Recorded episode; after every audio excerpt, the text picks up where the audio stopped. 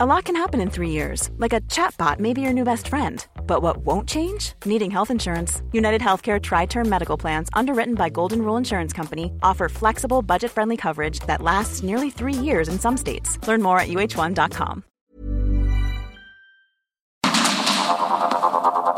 Heraldo Media Group presenta Sergio Sarmiento y Lupita Juárez. Información veraz y oportuna con un toque personal y humano. Por el Heraldo Radio, donde la H suena y ahora también se escucha.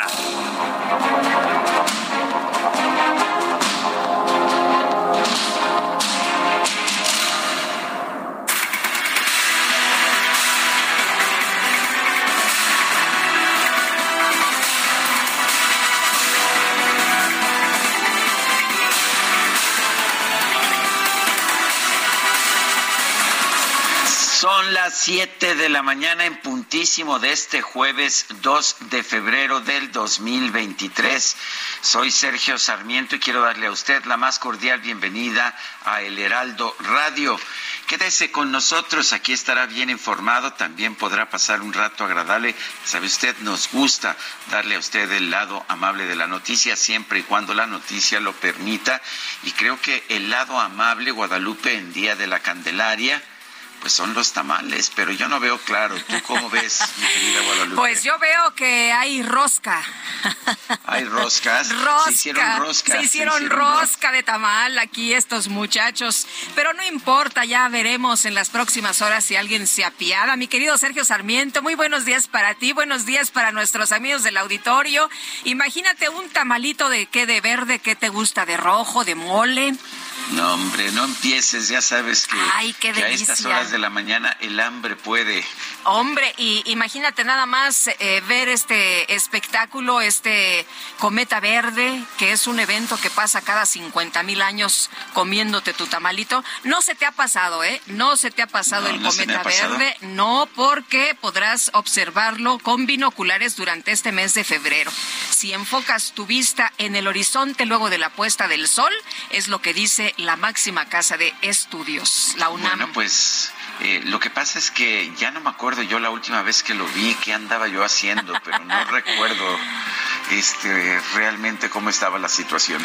No, bueno, bueno. Creo que no tenía binoculares. Se me hace que no existían los binoculares en esa época. Pero bueno, pues ya todo listo para llevarles la información esta mañana, mi querido Sergio. Pues vamos a ella cuando, pues cuando son las 7 de la mañana con dos minutos. Empecemos con un resumen.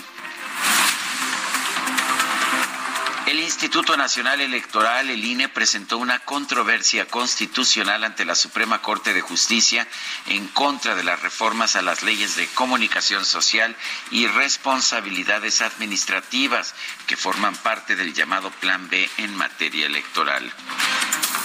El INE argumentó que estas reformas merman la autonomía del instituto y su capacidad para ejercer las funciones que la Constitución le mandata, además de que desequilibran el modelo de comunicación social y perjudican la equidad en la contienda electoral.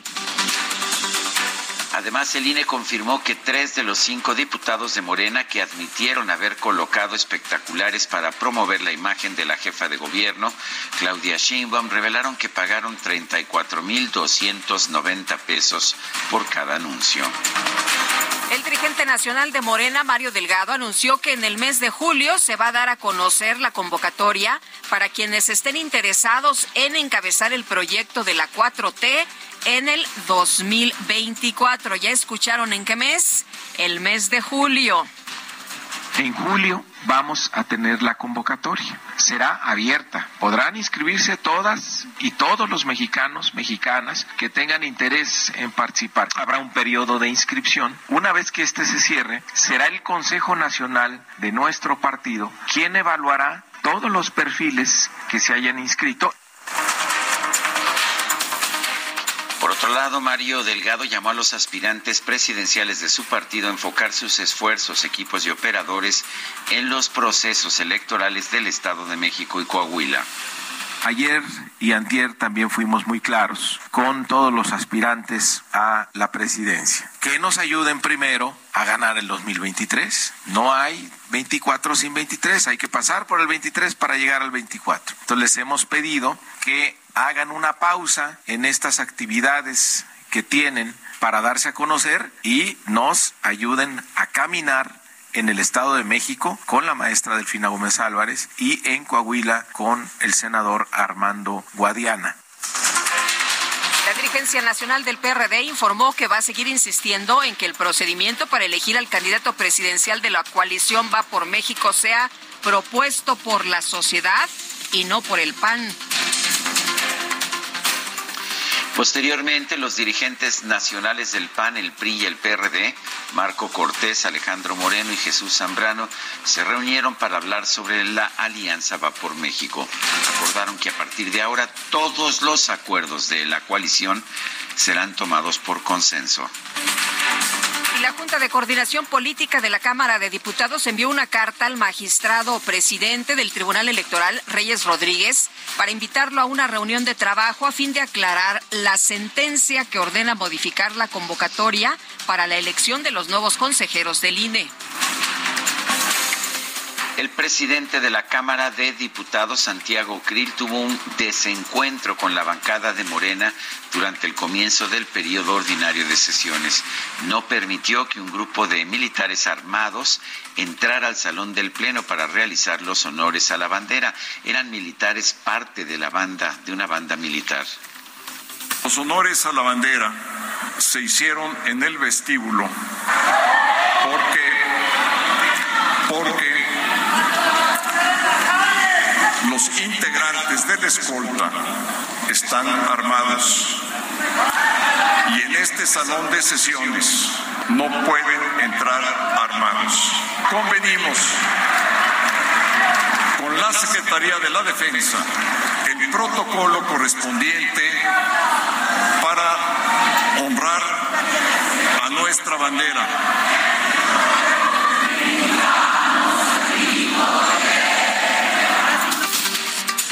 We're y se lanzaron a cantar ahí el himno nacional, pero estaban muy molestos los de Morena, le gritaron a Santiago Krill, apátrida, conservador, en fin, un montón de, cosas, estaban muy molestos. Pero bueno, pues ahí está la explicación de Santiago Krill. Miranda, mientras tanto, el coordinador de Morena en San Lázaro, Ignacio Mier, acusó al diputado Santiago Krill de excederse en sus facultades. Denunció que el panista no le dio su lugar a la Junta de Coordinación Política en la práctica parlamentaria nunca convocó a su mesa directiva.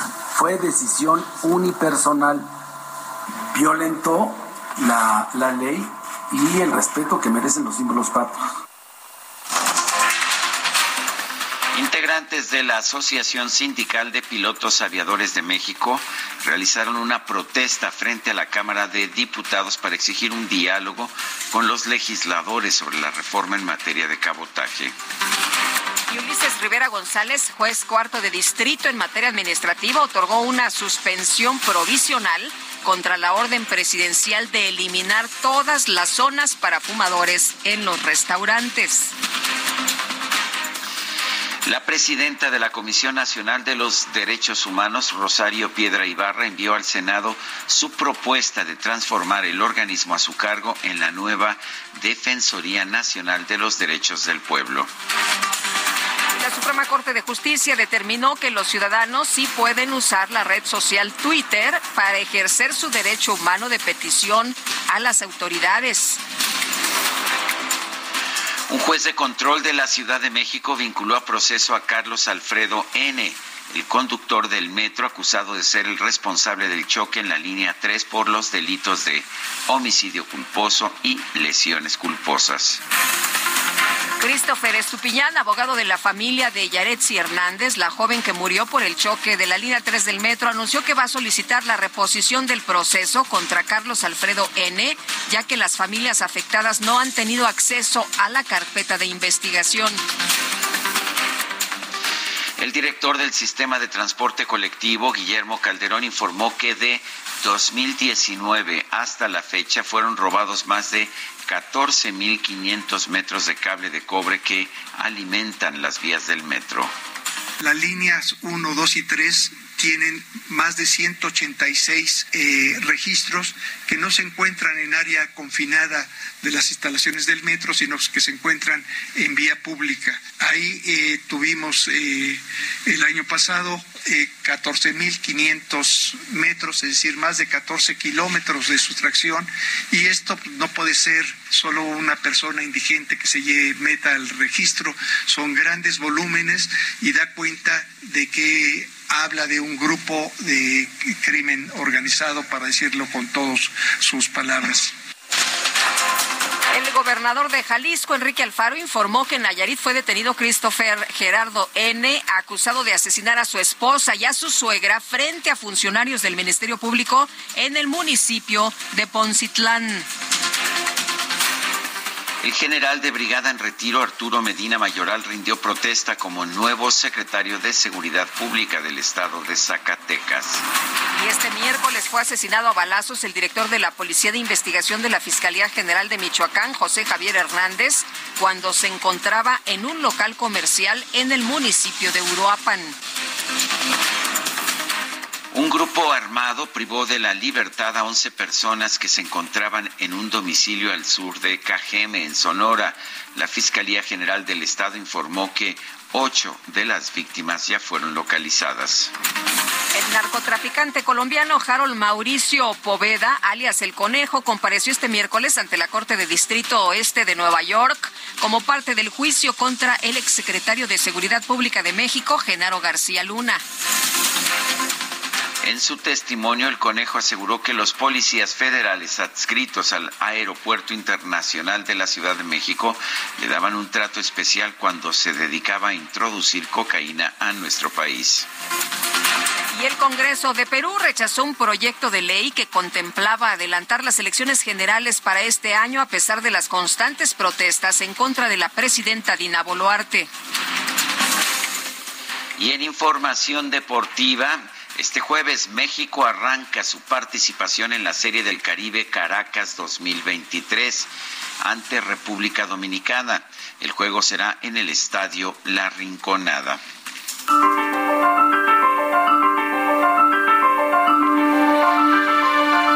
Y vamos a la frase del día. Hacia dónde debe dirigirse el esfuerzo es a ampliar consolidar y limpiar nuestra democracia para salir de la situación de deterioro y empantamiento actual. Es Cárdenas en su libro Por una democracia progresista.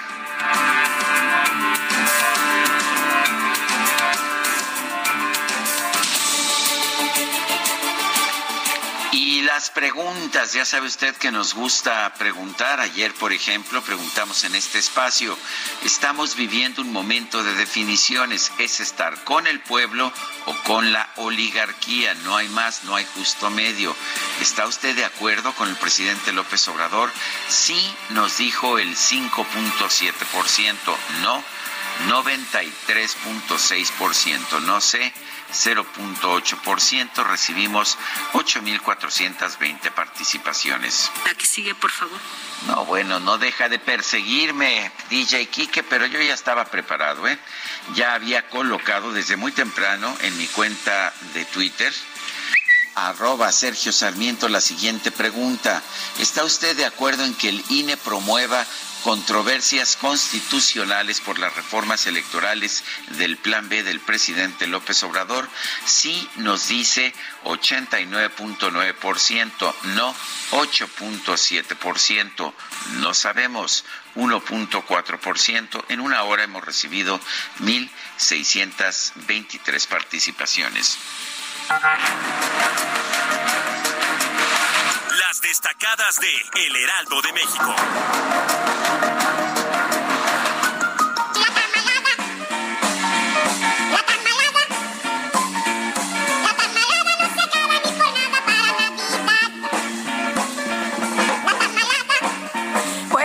Prometemos que nada más los tamales y nos ponemos a dieta. Itzel González, ¿cómo te va? Muy buenos días. Muy buenos días, Lupita, Sergio, queridos destacalovers. ¿Ya listos para pagar los tamales o qué? Híjole, ya aquí en la producción un aplauso a nuestro compañero Ángel Eduardo, que se va a discutir con los tamalitos. Nos dijo, denme chance, déjenme entregar el primer resumen y entonces vamos, vamos por los tamales.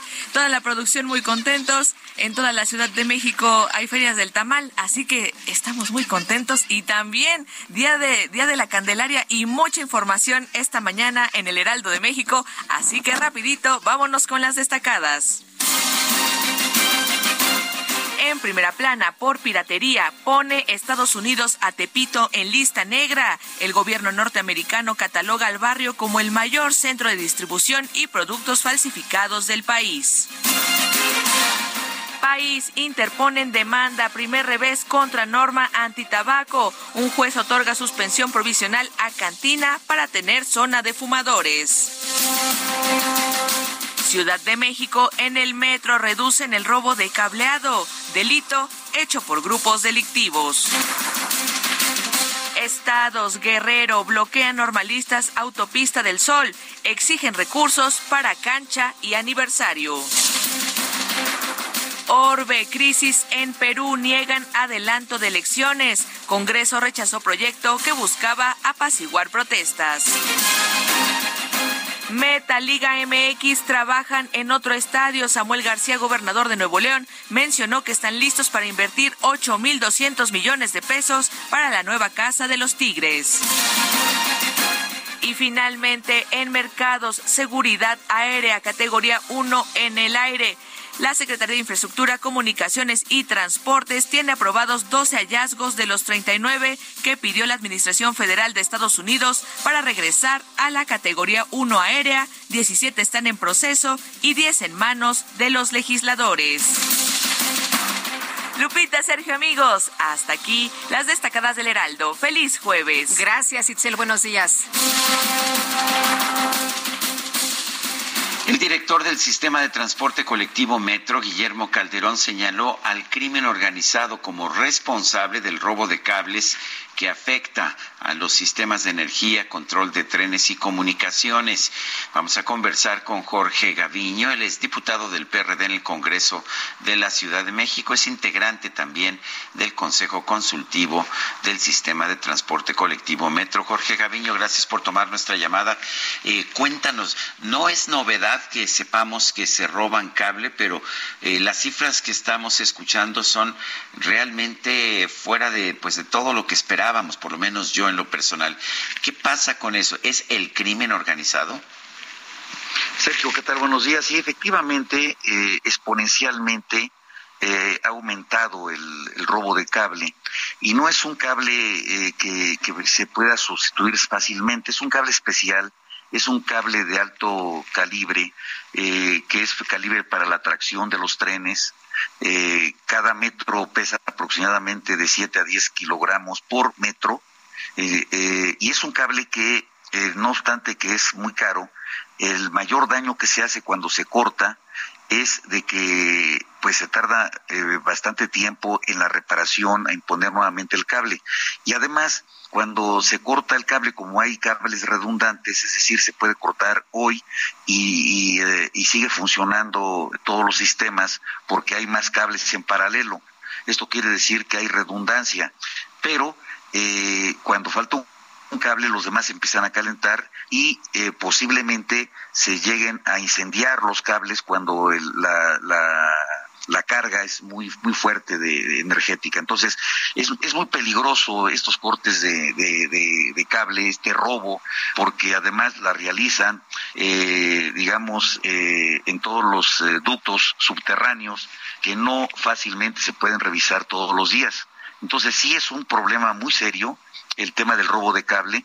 efectivamente no es nuevo, pero ha venido aumentando exponencialmente. Eh, y esto, bueno, finalmente se está revisando, es a nivel mundial. El, robo de cables se está dando en todos eh, todo el mundo. Eh, leía yo algunas notas de Francia, de Inglaterra de esta semana, en donde también los metros de estos países están sufriendo esta situación porque el cobre está escaseando y, y desde luego es muy apetitoso para la delincuencia organizada la sustracción de este metal.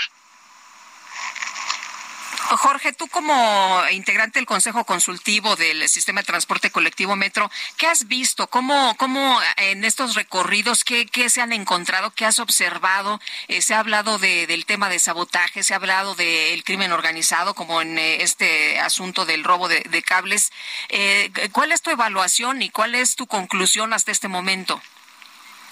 Sí, Lupita, pues mira, yo, yo pienso que es efectivamente una situación de delincuencia organizada. Eh, a mí se, se me hace muy difícil pensar que pudiera ser sabotaje. Eh, yo, de, desde luego, mi experiencia que tuve pues casi tres años en el sistema de transporte colectivo, yo siempre vi que los trabajadores tenían una responsabilidad muy, muy amplia con el metro. Eh, lamentablemente estos sucesos de robo, eh, este, que bueno, pudiera ser que, que, que, alguien corte un cable a propósito para dañar al sistema y no para llevarse el cable, pero a mí se me hace muy, muy difícil este tipo de situaciones. Yo, yo sí me inclinaría a pensar que, que es un tema de delincuencia, eh, que, que sí es eh, pues eh, este, ya sofisticada porque tienen que participar varios elementos para llevarse los trozos de cable, porque te digo que un metro de cable pues tiene un peso aproximado de 7 a 10 kilos y luego hay sustracciones de, de 10, 50 metros, este, ha llegado sustracción hasta 100 metros de cable de este tipo y pues son cables que pesan mucho y que es muy difícil manipularlos para extraerlos de los ductos de donde los, los, los sacan. Jorge, ¿hay forma de establecer un sistema de vigilancia que impida el robo de estos cables? Tenemos, tengo entendido, cámaras por todos lados. ¿No captan estas cámaras el robo que se ha hecho? Bueno, es que estamos hablando, eh, Sergio, de, de, más de 240 metros eh, 240 kilómetros de, de, vías y cada vía trae pues un sinnúmero de cables conectados entre sí eh, y esto es una red enorme de vigilancia que se tiene que hacer. Lo que sí se está recomendando de inmediato por parte del, de, del, consejo que, del que formo parte, en donde aparecen pues eh, públicos y también instituciones, es precisamente poner todo un sistema de vigilancia que eh, tenga que ver con cámaras, con eh, este, vista nocturna, etcétera, para, para evitar al máximo esta situación, porque no solamente es el robo este, de, un patrimonio, sino es el daño a las instalaciones que muchas veces atacan la funcionalidad del metro. Eh, Jorge, ¿cómo es posible que esto ocurra cuando tenemos cinco mil o un poquito más, ¿no? De, de cinco mil elementos de la policía auxiliar y de la policía bancaria que están ahí este, desde antes que llegara la Guardia Nacional vigilando el metro. Imagínate, 5.800 elementos más 6.060 elementos, eh, pues me parece a mí que es eh, un montón de gente revisando, ¿no? Como para que siga ocurriendo este tipo de acciones. Bueno, eh, finalmente lo que te comento es de, de, que el tema de la policía, la vigilancia de la policía, está básicamente en las estaciones.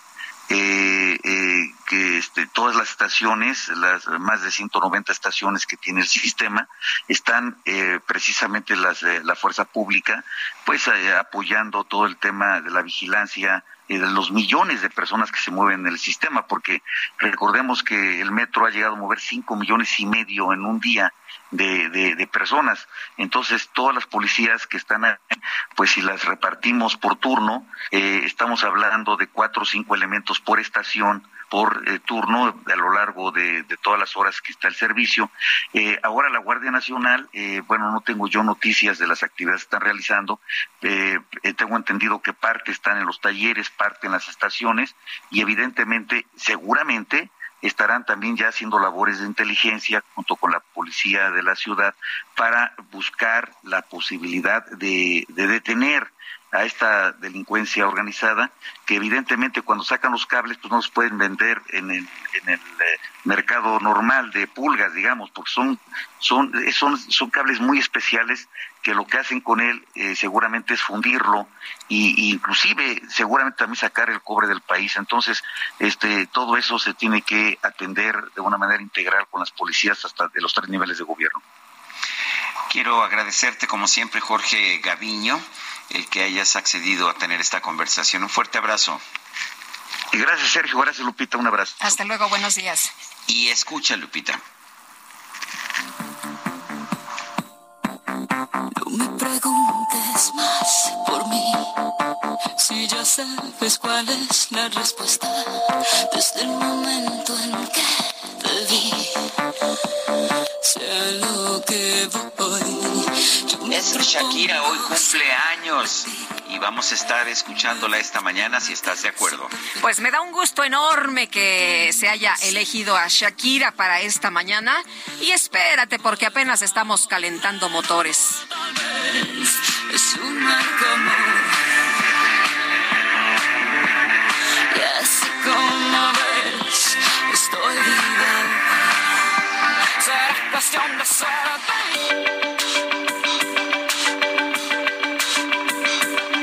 Sergio Sarmiento y Lupita Juárez quieren conocer tu opinión, tus comentarios o simplemente envía un saludo para ser más cálida esta mañana. Envía tus mensajes al WhatsApp 55 20 10 96 47.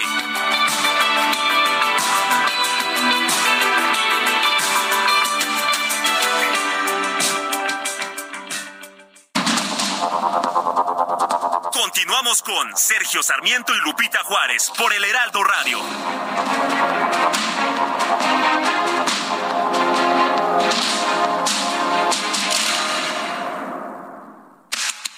El mundo de la moda en mueble está en movimiento en Expo Mueble Internacional, la feria líder de muebles y decoración en América Latina. Encuentra lo último en tendencias, diseño y calidad en muebles para el hogar, oficina, jardín, infantil, decoración, entre otros. La cita es del 15 al 18 de febrero en Expo Guadalajara. Regístrate en www.expomuebleinternacional.com.mx. Si es cuestión de confesar, no sé preparar café, no entiendo de fútbol.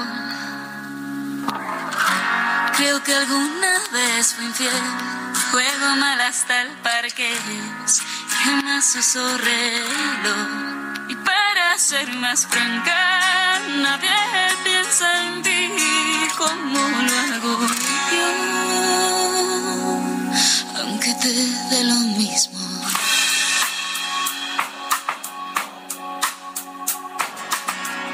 Si es cuestión de confesar, nunca duermo antes de diez, ni me baño los domingos.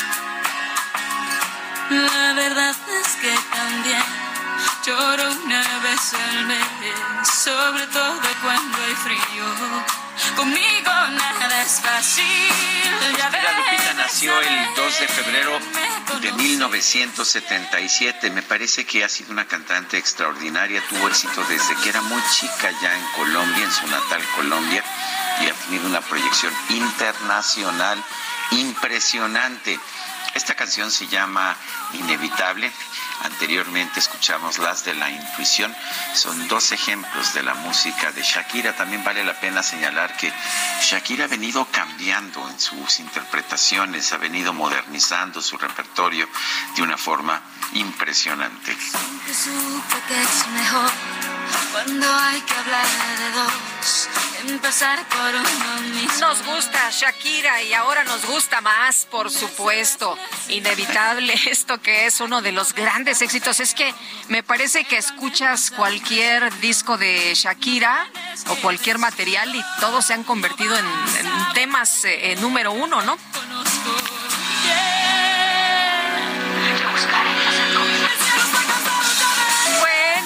Los dejamos cantar un ratito con Shakira a todo pulmón. Vámonos a los mensajes. Nos dice una persona en el auditorio. Buenos días, Sergio Lupita. Les saluda Anastasia Vázquez. Como siempre, un placer escucharlos. ¿Cómo fue el desempeño de la señora Delfina en la Secretaría de Educación Pública? Porque si juzgamos sus resultados por el nivel académico y la deserción de los niños y jóvenes de este país, así como sus pocas posibilidades de tener un futuro prometedor con esta formación académica, no me imagino cómo le va a hacer la señora Delfina para lidiar con los problemas tan complejos del Estado de México. Reciban un fuerte abrazo y disfruten sus tamales. Bueno, y dice otra persona, Sergio y Lupita, Lupita Juárez y señor Sergio, no importa si está bien o está mal, pero si está mal, está bien. Me tocó pagarlos en el colegio. Saludos cordiales, el teacher Héctor Contreras. Oye, dice Marco Coello, necesito urgente un abogado para sacar del bote unos deliciosos tamales. bueno. Eso está muy bien. Bueno, y dice otra persona, excelente jueves, el plan B es un pretexto de la cuarta de formación para dar un mensaje de autoritarismo. Se están convirtiendo en lo que tanto criticaban. Atentamente, Miguel Torrijos. Un saludo a Marco Torrijos y a Consuelo Gaspar. Son las 7 de la mañana con 35 minutos. El mundo de la moda en mueble está en movimiento en Expo Mueble Internacional, la feria líder de muebles y decoración en América Latina. Encuentra lo último en tendencias, diseño y calidad en muebles para el hogar, oficina, jardín, infantil, decoración, entre otros. La cita es del 15 al 18 de febrero en Expo Guadalajara. Regístrate en www.expomuebleinternacional.com.mx.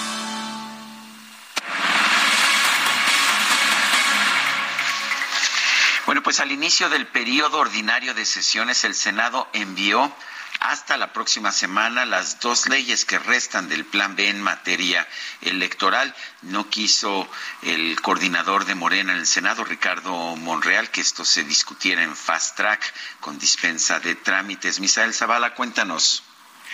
Buenos días, Sergio. Buenos días, Lucita. Efectivamente, Sergio, pues será hasta la próxima semana que los senadores analicen las dos leyes pendientes que tienen ya como parte de la minuta que envió la Cámara de Diputados en materia de reforma electoral, el denominado Plan B del presidente Andrés Manuel López Obrador. Y es que al inicio del periodo ordinario de sesiones, el presidente de la mesa directiva del Senado, Alejandro Armenta, dio conocimiento al Pleno de que se torna el dictamen a las comisiones de gobernación y estudio legislativo segunda para que analicen las modificaciones enviadas por la Cámara de Diputados. En ese sentido, la presidenta de la Comisión de Gobernación, la morenista Mónica Fernández Balboa, detalló que será hasta la próxima semana cuando las comisiones se reúnan y dictaminen la minuta en materia de reforma electoral. ¿Y qué pasó, Sergio Lupita? Pues que Morena no tiene las dos terceras partes en el Senado de la República para darle un trámite de fast track, es es decir, dispensar todos los trámites legislativos para llevarlo eh, pues directo al pleno y en este sentido al no tener estas dos terceras partes es como Morena pues tiene que eh, irse a estas comisiones y eh, analizar esta minuta ya hasta la próxima semana. Al, respecto, el presidente de la Junta de Coordinación Política del Senado, Ricardo Monreal, corroboró que se torna a comisiones el Plan B en materia electoral, ya que Morena pues no va a apresurar ni precipitar la aprobación de este dictamen. En este sentido, el presidente de la mesa directiva del Senado, Alejandro Armenta, también pues confirmó que serán estas comisiones las que dictaminen y las que vean eh, los plazos que se tengan que seguir. Hoy no hay una reunión de estas comisiones, hoy únicamente habrá una sesión ordinaria del Senado de la República y será hasta el próximo lunes que estas comisiones se reúnan y comiencen a arrastrar el lápiz más en este sentido por el eh, pues tan controversial artículo 12 de estas modificaciones referente a la transferencia de votos electorales entre los partidos políticos, lo cual pues fue modificado por la Cámara de Diputados y ahora tiene que ser avalado por el Senado de la República. Sergio Lupita, hasta aquí la información. Zavala, muchas gracias. Gracias, muy buen día. Buenos días. Y al criticar a México colectivo, el presidente Andrés Manuel López Obrador, pues eh, ya sabe, le dio su llegue al doctor José Narro, ex rector de la UNAM y ex secretario de Salud. Lo acusó de ser el cacique en la máxima casa de estudios que quita y pone. Bueno, vamos a platicar. José Narro, ex rector de la UNAM, ex secretario de Salud, muchas gracias por tomar nuestra llamada esta mañana. Qué gusto saludarlo. Muy buenos días. Eh, Lupita, muy buenos días. Sergio, buenos días. Me da mucho gusto estar con ustedes y saludo al auditorio. Doctor, primero eh, quisiera preguntarle sobre su opinión después de estas eh, declaraciones del presidente López Obrador y después, si le parece bien, entramos pues a lo que propone México Colectivo. Por supuesto, eh, durante estos últimos ya casi tres años, eh, he recibido esos comentarios, así que ya no tengo ninguno yo. Eh, yo no me voy a enganchar eh, con una discusión que no tiene sentido y pues es lo que tengo que decir. Y cuénteme de México Lectivo, ¿qué es lo que lo animó a usted a entrarle, a ser parte de este nuevo proyecto? Eh, a ver, Lupita, me parece que México no va bien eh, no es algo que, que sea solo producto de los últimos cuatro años. Se han agravado muchas de las situaciones. La inseguridad, la violencia, el tema de la salud, la educación, por supuesto la irrupción de la eh, de la pandemia, eh, el tema de el empleo, el ingreso de las familias, la inflación que tiene un componente internacional sin duda alguna, pero también un interno, y no hemos podido resolver los problemas añejos, la pobreza, la desigualdad, la ignorancia y, una serie de situaciones que a México lo afectan. Un grupo eh, de personas nos hemos reunido desde hace ya más de un año, hemos discutido alrededor de un libro eh, por una democracia progresista del ingeniero Cárdenas y tomamos la decisión después de debatirlo de que a México lo que le conviene es tener claridad en cuál es el rumbo que tiene que seguir, cuáles son los objetivos y las metas que se tienen que perseguir y de manera muy importante la necesidad de que una sociedad tan plural como la nuestra tenga mecanismos para establecer un diálogo, una discusión, un debate alrededor de los principales temas del país. Doctor Narro, leí yo la, el libro por una democracia progresista, me parece un libro eminentemente razonable, sobre todo porque pide diálogo y hace un diagnóstico de la situación de nuestro país que me parece que nadie podría objetar. Eh, ¿Por qué piensa usted que el ingeniero Cárdenas decidió desvincularse, deslindarse de, este esfuerzo de México colectivo, eh, pues cuando finalmente las ideas que se están planteando surgen en buena medida de su libro? Pues eh, la verdad, estimado Sergio, que yo no tengo eh, eh, hechos adicionales al comunicado que hizo el ingeniero Cárdenas, las razones que él definió ahí en su pues, documento. En su, Dijo que eran consideraciones de carácter político, ¿no? Efectivamente, de tal manera que pues es una situación que solo el ingeniero Cárdenas puede decirnos cuáles son. Yo sí me quedo con el hecho de que el ingeniero Cárdenas es uno de los referentes más importantes, es una autoridad moral que tiene este país. Y bueno, pues él sabrá que, eh, y es absolutamente respetable desde mi perspectiva, eh, a mí yo lamento pues su determinación, pero uno tiene que tomar decisiones y él tomó la, la suya la ha comunicado, yo me quedo con ella y para mí sigue siendo una gran autoridad moral la del ingeniero Cárdenas. Eh, doctor, este proyecto tiene como propósito descarrelar eh, lo que ha impulsado el presidente a través de esto que ha denominado la 4T o tiene como objetivo estar en contra del presidente, golpear al presidente, porque lo que ha dicho en las mañaneras, pues es prácticamente esta interpretación. Pues no, yo no, no coincido tampoco con esa apreciación del presidente de la República. El hecho de que se convoque a discutir los grandes y grandes problemas de México no puede tener una intención de afectar a alguien, es de resolver, se trata de resolver problemas, de terminar con una polarización que a México no le conviene. México tiene que tener la capacidad de mantenerse unido, cada vez que en el país nos hemos eh, dividido, eh, al país no le va bien.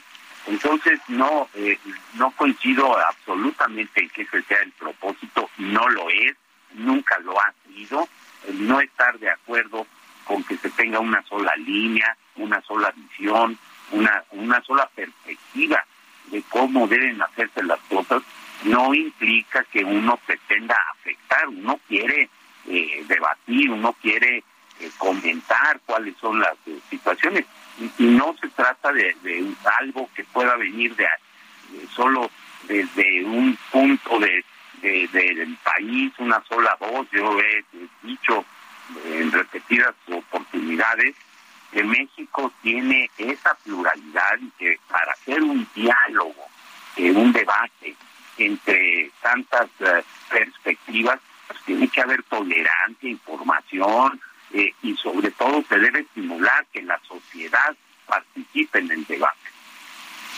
Eh, doctor Narro, ¿es México colectivo o un intento de formar una agrupación política, alguna asociación que impulse una candidatura presidencial de oposición? No, no ese es el propósito que tenemos.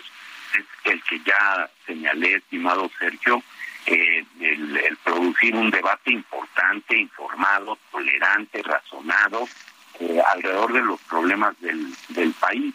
No, muchos de ellos no son problemas de siempre.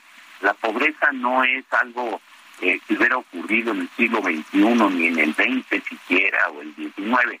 No, se trata de analizar a fondo los grandes problemas. ¿Por qué tenemos a estas alturas del siglo XXI cuatro millones y medio de analfabetos, 11 millones de personas que viven en pobreza extrema?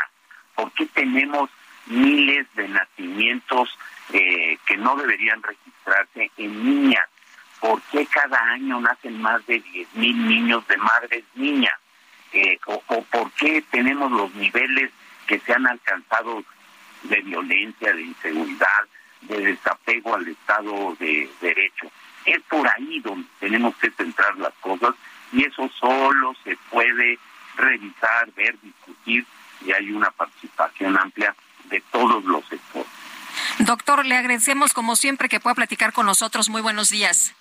Al contrario, muchísimas gracias, Sergio, eh, Lupita, Lupita y Sergio. Es un gusto siempre poder platicar con usted. Muchas gracias. Hasta luego. Es el doctor José Narro, ex rector de la UNAM. Son las 7.46. El presidente López Obrador señaló ayer que la resolución de la Suprema Corte de Justicia de la Nación, la que invalidó la ley NALE allá en Veracruz, no limita a Rocío Nale para ser posible candidata al gobierno de Veracruz. Francisco Burgoa es constitucionalista y catedrático de la Facultad de Derecho de la UNAM. Francisco Burgoa, gracias por tomar nuestra llamada.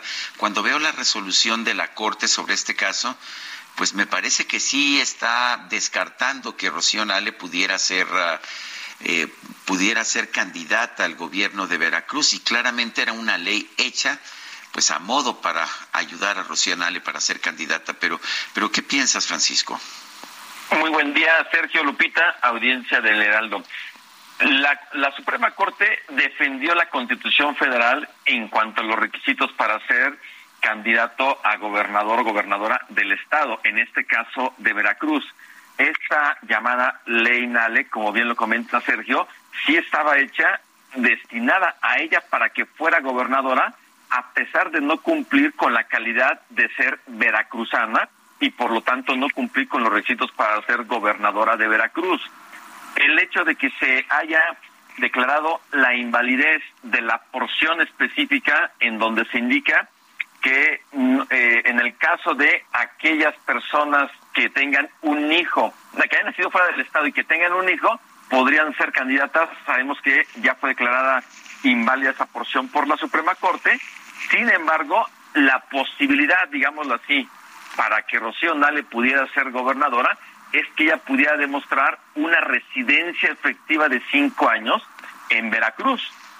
Una residencia que, en mi opinión, no podría demostrar considerando que ella ha ocupado el cargo de secretaria de Estado en los últimos años. Y ahí sí, la Constitución de Veracruz no permite esa posibilidad de que se pueda, digamos, considerar una residencia efectiva a pesar de vivir en la Ciudad de México. Eh, Francisco, tener domicilio, tener el INE, tener la eh, dirección de tu casa registrada en Veracruz, ¿eso sería suficiente? Porque ayer, Rocío Nale, te lo pregunto porque ella, eh, ella escribió en su cuenta de Twitter, ayer la Suprema Corte determinó que los no nacidos en Veracruz sí somos veracruzanos con un tiempo de residencia efectiva de cinco años. Se acata y se cumple. Bueno, obviamente van a querer eh, Rocío Nale y Morena ver cualquier este, eh, posibilidad para que pueda ser candidata y ahora se van a querer ir exactamente por esa ruta. Pero el hecho de que nosotros tengamos una credencial de elector con un domicilio registrado no quiere decir que realmente tengamos una residencia efectiva. Simplemente veamos cuántos mexicanos que viven en el extranjero, que viven en Estados Unidos, no tienen su credencial de elector de la Ciudad de México o de cualquier parte de México, pero ya llevan años viviendo fuera del país. Entonces es una residencia que se tiene que demostrar y no es suficiente tener una credencial de elector. Inclusive el presidente López Obrador comentaba que en el caso de Rocío hasta es eh, senadora de la República, tiene licencia, sí, pero para poder ser candidato al Senado de la República se requiere una residencia de seis meses. En aquel momento Rocío Nale cumplía con esos seis meses. Actualmente no cumple con una residencia efectiva de al menos cinco años, que sería la forma en cómo ella podría acreditar. Digo, me queda claro que esa va a ser el camino, la ruta o la estrategia que van a querer seguir para que Rocío Nale sea eventualmente candidata al gobierno del estado de Veracruz. Ahora, lo que hemos visto en muchas ocasiones es que lo que hace alguien que quiere ser candidato es que presenta pues un documento que supuestamente garantiza que cumple con los requisitos y, puede ser un recibo telefónico, puede ser la credencial del elector y usualmente esto ha sido aceptado. Eh, ¿Qué podría pasar? ¿Se podría impugnar el que se registrara de esa forma, Rocío? Eh, sí, por supuesto. O sea, Rocío Nale va a querer en su momento querer este, registrarse con ese tipo de documentos y con otras manifestaciones, algún notario que quiera dar algún testimonio. E indudablemente, si en su momento el Instituto Electoral de Veracruz rechazara esa, esa candidatura, van a impugnar hasta llegar a la sala superior del Tribunal Electoral del Poder Judicial de la Federación. Y eso me queda claro. Por parte de la oposición, van a querer precisamente desvirtuar esa situación, que fue algo parecido a lo que ocurrió con este Miguel Ángel Yunes también en Veracruz, sobre el tema de la residencia efectiva. Entonces, de que esto, digámoslo así, no es un capítulo cerrado, no lo es. De que al menos Rocío Nale no va a poder eh, ser veracruzana porque nació su hija o hijo ahí en Veracruz, eso queda descartado. Pero la ruta va a ser de que ella va a querer estar demostrando que tiene esta residencia efectiva, que insisto, en mi opinión, no tiene esta residencia por el solo hecho de estar cumpliendo un cargo de secretaria de Estado con una residencia en la Ciudad de México fuera del estado de Veracruz. Oye, eh, ¿podría tener como antecedente al presidente le funcionó para ser eh, jefe de gobierno de la Ciudad de México? No tenía residencia en la Ciudad de México, iba y venía, pero tenía la dirección aquí en la Ciudad de México. Y, eh, comentas este un punto muy importante, Lupita, y gracias por recordarlo, porque efectivamente López Obrador no cumplía con los requisitos, específicamente el de la residencia efectiva, para poder ser candidato a jefe de gobierno del entonces Distrito Federal. Sin embargo, ahí hubo una consideración más política de jurídica, en donde pues hubo ahí situaciones en donde se determinó algo así como que, bueno, pues ya déjenlo que sea candidato, que podría ser una situación parecida Sí, lamentablemente sí, en donde la política interviene para poder darle un sentido diferente al derecho, pero cuando menos desde el punto de vista estrictamente constitucional, yo considero que ella no cumpliría con los requisitos, que se quiera en su momento darle un sentido o una interpretación ya más de tipo política a lo jurídico, eso es algo que sí podría ser, de, lamentablemente, que es la politización de la justicia. Francisco Burgoa, constitucionalista, catedrático de la Facultad de Derecho de la UNAM, gracias por conversar con nosotros. Al contrario, Sergio Lupita, un gusto como siempre. Gracias, buenos días.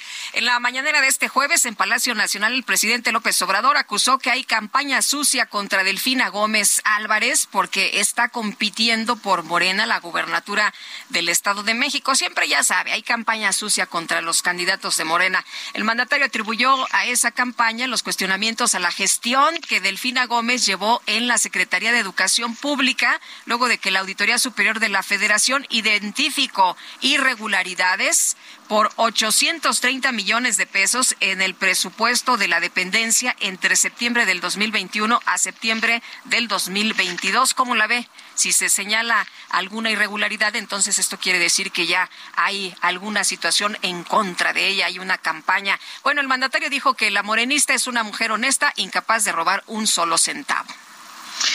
Son las 7 de la mañana con 54 minutos. Le recuerdo nuestro número de WhatsApp 55 2010 96 47. Vamos a una pausa y regresamos.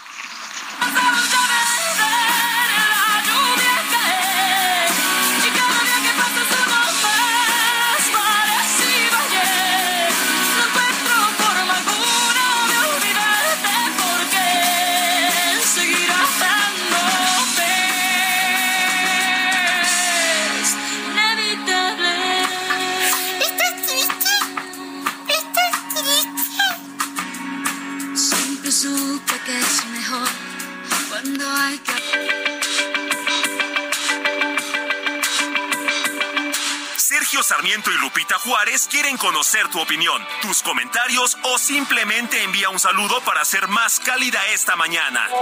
Envía tus mensajes al WhatsApp 55 20 10 96 47.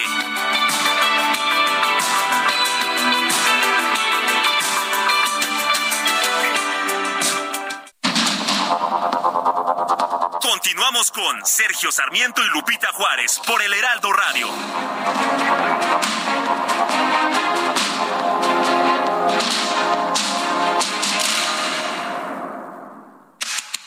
El mundo de la moda en mueble está en movimiento en Expo Mueble Internacional, la feria líder de muebles y decoración en América Latina. Encuentra lo último en tendencias, diseño y calidad en muebles para el hogar, oficina, jardín, infantil, decoración, entre otros. La cita es del 15 al 18 de febrero en Expo Guadalajara. Regístrate en www.expomuebleinternacional.com.mx.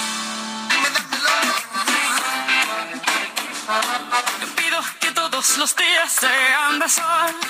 Le pido que todos los viernes sean una fiesta. Tampoco te pido que vuelvas rogando perdón. Si lloras con los ojos secos y hablando de ella. Ay, amor, me duele tanto.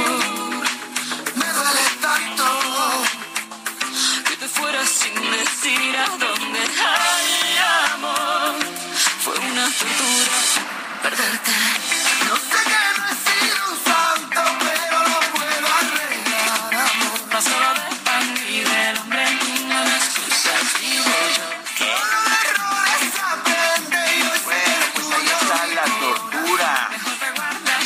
Acompañada por Alejandro Sanz y bueno, si la tortura la aplica Shakira, capaz que me dejo. Ay, pillín. Pues, ¿qué le vamos a hacer? Ay, Dicen acá, tuvieras tanta suerte. Ah, pues eso, estoy de acuerdo. Oye, ¿qué crees que iba a hacer yo? No sé. Pues iba a tomar una fotografía de los tamales que trajo nuestro compañero Ángel Gutiérrez para subirla a nuestras redes sociales, ya sabes, así los tamalitos deliciosos. ibas a hacer? Sí, tamales calientitos oaxaqueños. No, no son oaxaqueños, ¿verdad? Son los, los otros que están bien ricos, eh, son de molito. Ay, qué rico. Pero resulta que ya no pude sacar la foto porque ya se comieron los tamales.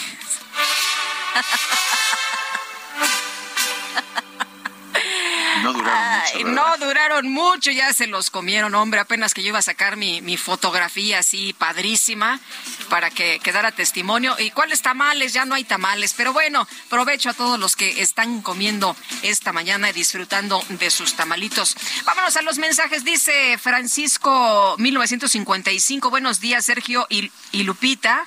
Ah, pero es muy alemán, ¿eh? Und, Lupita. El robo de cables eléctricos no es nuevo en México. Cuando trabajaba en Cuautitlán, más de dos veces se robaron el cable de la calle del fraccionamiento industrial y también se roban el cable telefónico. Un fuerte abrazo. Bueno, y este dice por otra parte otra persona desde Guadalajara, les comento, yo estudié primaria, secundaria y preparatoria por la colonia Santa María la Ribera, en la esquina del Metro San Cosme había o hay un puesto de tamales de champiñones oaxaqueños muy recomendables. No nos pone su nombre, pero pues vamos a tener que ir a explorar, ¿no? Pues sí, Guadalupe, a darnos una vuelta ahí. Sí, ahí en el Metro San Cosme. Bueno, el coordinador del grupo parlamentario de Morena en el Senado, Ricardo Monreal, aseguró que a México le hace falta entrar a una fase de reconciliación. Y vamos a platicar precisamente con eh, Ricardo Monreal. Ricardo, ¿qué tal? ¿Cómo estás? Muy buenos días. ¿Qué tal, Lupita? ¿Qué tal, Sergio? Buenos días. buen día. Oye, pues eh, dices que hace esta es necesaria esta esta reconciliación, es necesario buscar encontrar consensos. Y qué es lo que se puede hacer, Ricardo, para que esto ocurra. Mira, yo planteo en un documento que, por cierto, está a disposición de todos en mi página de internet, lo acabo de presentar en la Cámara de Diputados ahora con motivo de la plenaria, Lupita y Sergio, y señalo que todas las personas queremos tener una vida en la que nos sintamos eh, vistos como valiosos como cercanos. Yo soy de los que cree que la confrontación permanente, la descalificación permanente, no nos va a situar en un proceso de mayor desarrollo. Por eso hablo de la reconciliación, porque podemos lograr un México más progresista, con unidad y cohesión, y de eso se trata el documento que presenté, porque reconciliar a nuestro país es luchar para que cada persona se sepa valorada, necesitada por la sociedad, y donde la diversidad que existe tan rica en nuestro país sea nuestra herramienta para ser más productivos, más creativos. Eso es lo que creo, Lupita, reconciliar a México es asegurar que la injusticia que arrastramos, como la desigualdad y la pobreza, se sanen con un Estado que no se limite a ayudar solo a un sector, sino que cambie las condiciones para eliminar la pobreza.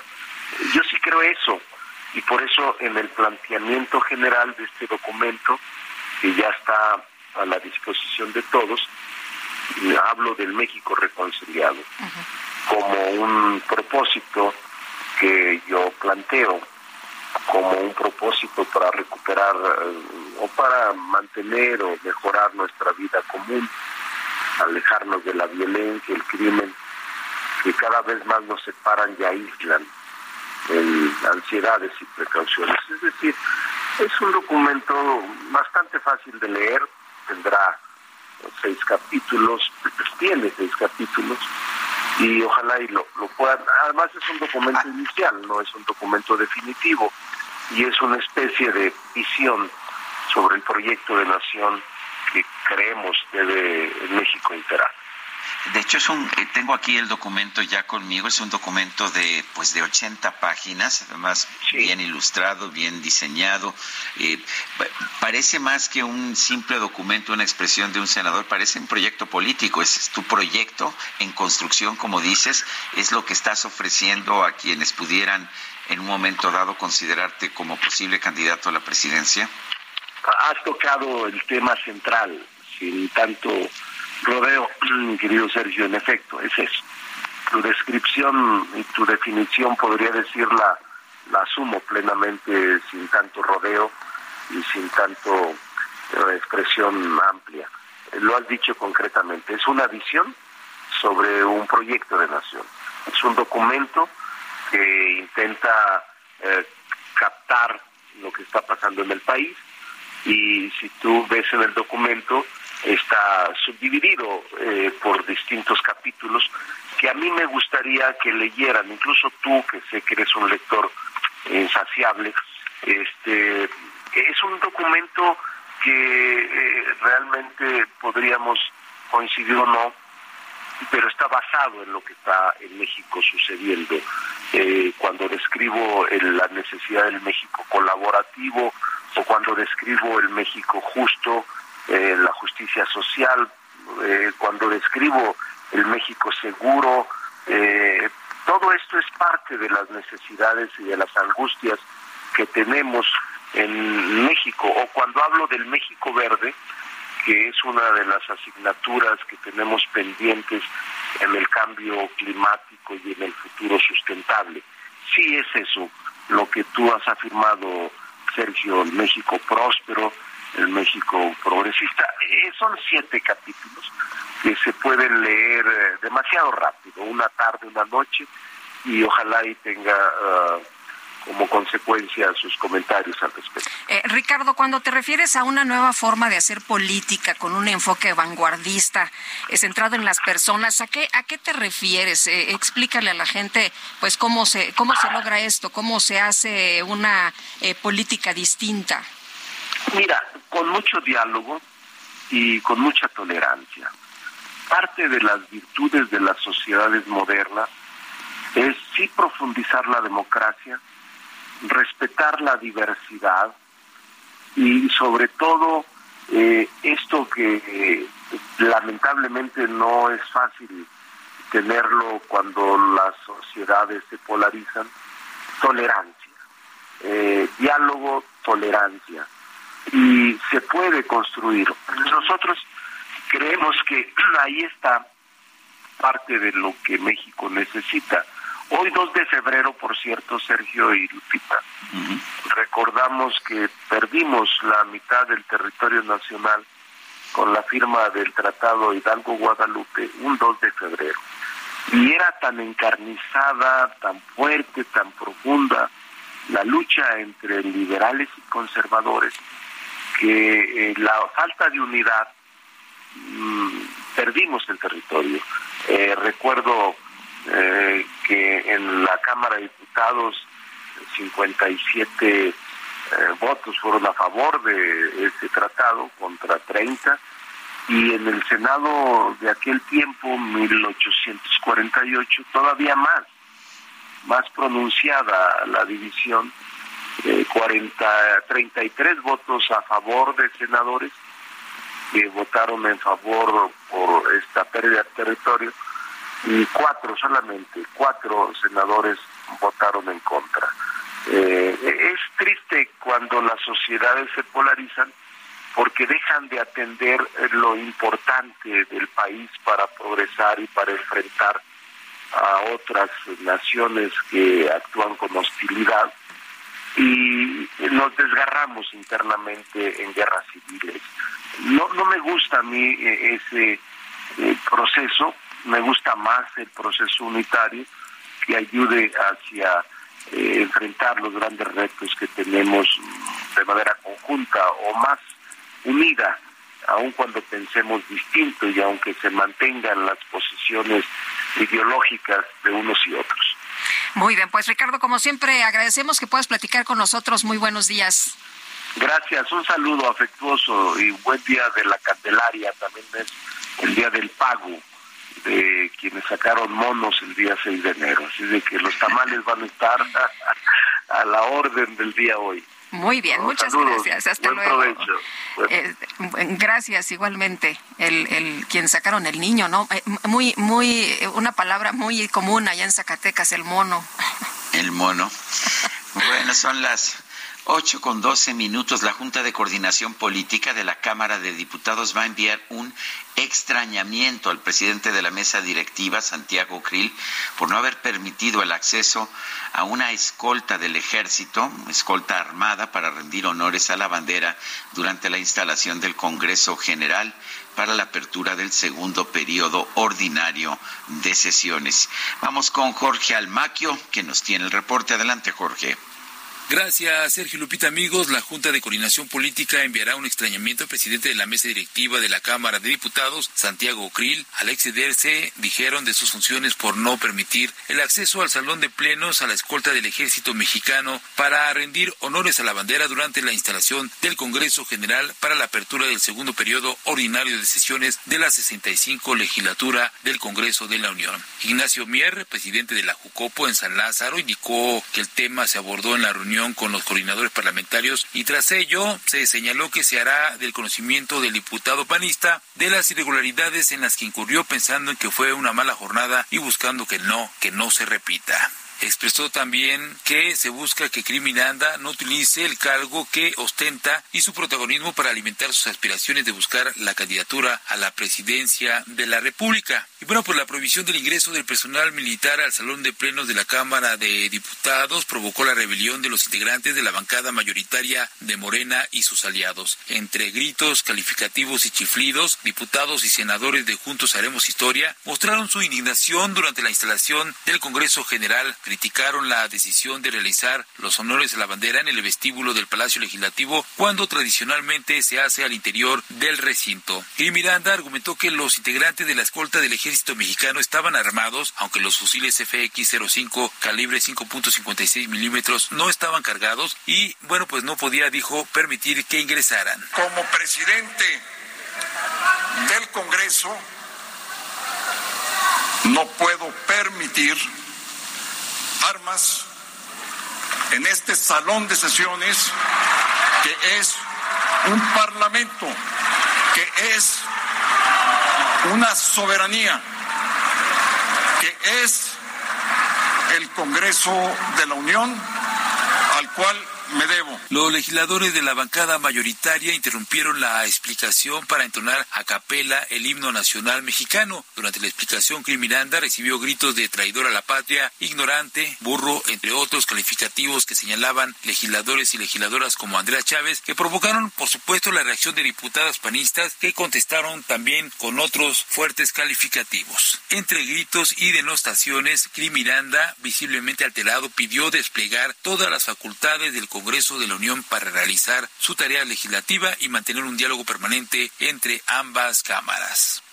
Hemos convenido dentro del marco de nuestras respectivas competencias colaborar y mantener un diálogo permanente para que nuestras cámaras de origen y en su caso revisoras poder colaborar en un diálogo permanente para que ambas cámaras puedan tener en el marco de sus atribuciones bueno, al final, aunque se le pidió la palabra por parte de un legislador, no se la otorgó y solamente convocó para la sesión de este jueves a las 11 de la mañana la primera sesión de la 65 legislatura en su segundo año de trabajos legislativos. Sergio Lupita, amigos, es el reporte que les tengo. Buen día. Buen día, Jorge Almaquio, gracias. Y Santiago Krill, diputado por el PAN, presidente de la mesa directiva de la Cámara de Diputados. ¿Cómo estás? Buenos días. Muy buenos días, eh, Lupita. Eh, buenos días, Sergio. Oye, pues que te van a mandar un extrañamiento eh, por esto que ocurrió el día de ayer, pero yo veía que tú en tus redes sociales pues decías, a ver, momentito, la ley es la ley y la constitución es la constitución. Así es, Lupita. Mira, lo que quería Morena es que entrara la escolta del ejército armada con fusiles de alto calibre. Esto está prohibido y que entrara al salón de sesiones. Y eso yo no lo podía permitir.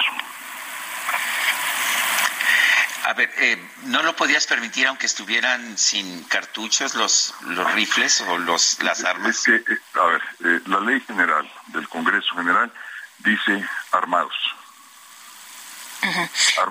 Oye, eh, eh, tú decías, a ver, por más gritos y reclamos que reciba, mi compromiso es con la Constitución. Eh, esto es irrenunciable y así lo dice la ley. ¿Qué, qué especifica? Tú ponías también algunos artículos. ¿Qué especifica la ley? ¿Qué dice? Mira, la ley dice con toda claridad que nadie puede entrar armado al salón de sesiones. Segundo, ¿qué más dice? Que el presidente tiene el mando en la sesión de Congreso General. Tercero, ¿qué dice la ley del ejército eh, y de las Fuerzas Armadas? Que para rendir honores a la bandera tienen que presentar armas, así lo dice, armas, no otra cosa. Y para poder convenir un formato aceptable para la Secretaría de la Defensa, un formato que se cumpliese con la ley, establecimos que fueran al vestíbulo, donde sí podían estar bajo mi mando, y así lo establece la ley, eh, rendimos los honores a la bandera, de acuerdo con la ley del ejército, y la rendimos también de acuerdo con la ley del Congreso General. Morena no quiso entender esto, eh, les di las razones por las cuales el formato se había hecho de esa manera y querían que forzadamente entrara la bandera con la escolta y las armas. Para mí, eh, Lupita Sergio, la ley es la ley. Punto. La constitución es la constitución. ¿Qué hice yo al tomar el cargo? Lo primero, protesté guardar y hacer guardar la constitución y las leyes que de ella emanen. Leyes que de ella deman, eh, que venga. Por lo tanto, eh, pues eso es lo que hice.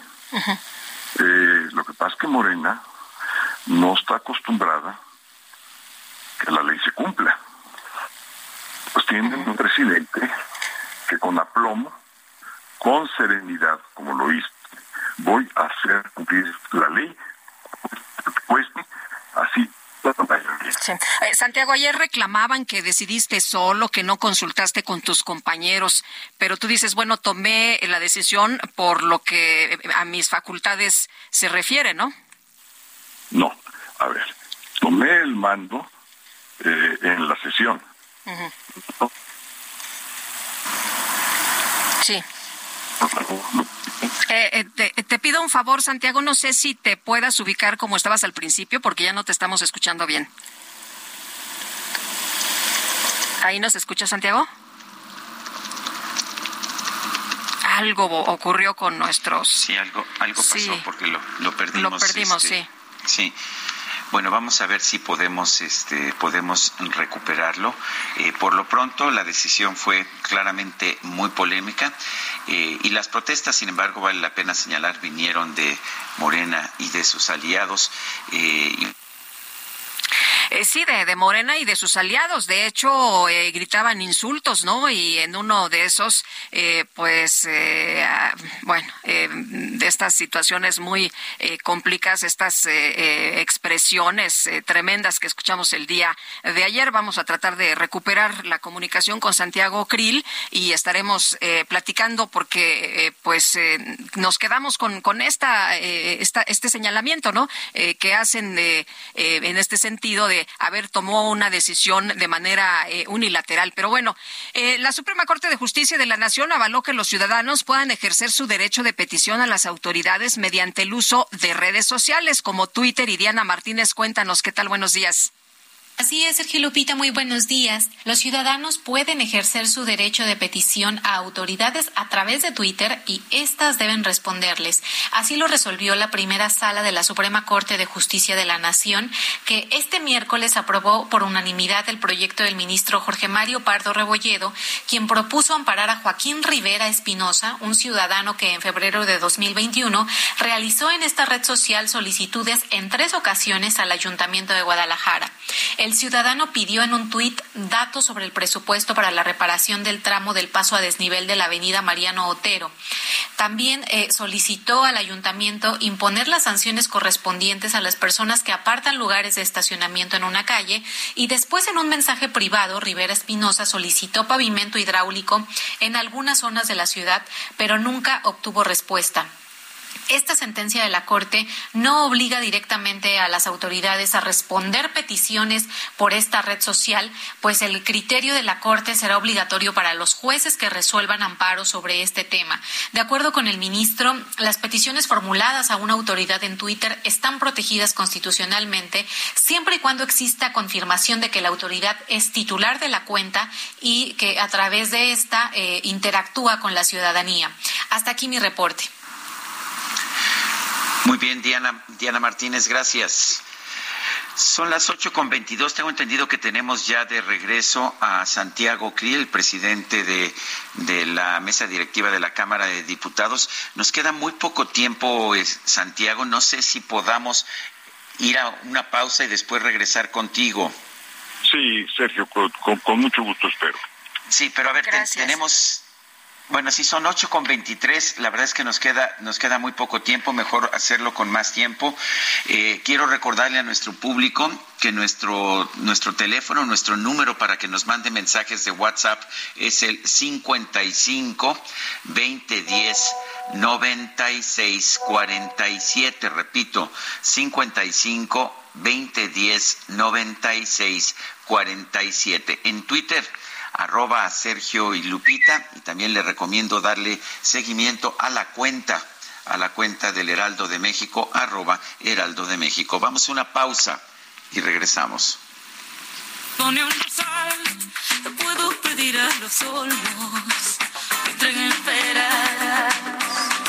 Te puedo pedirle lo eterno a un simple mortal y andar arrojando a los cerdos miles de perlas.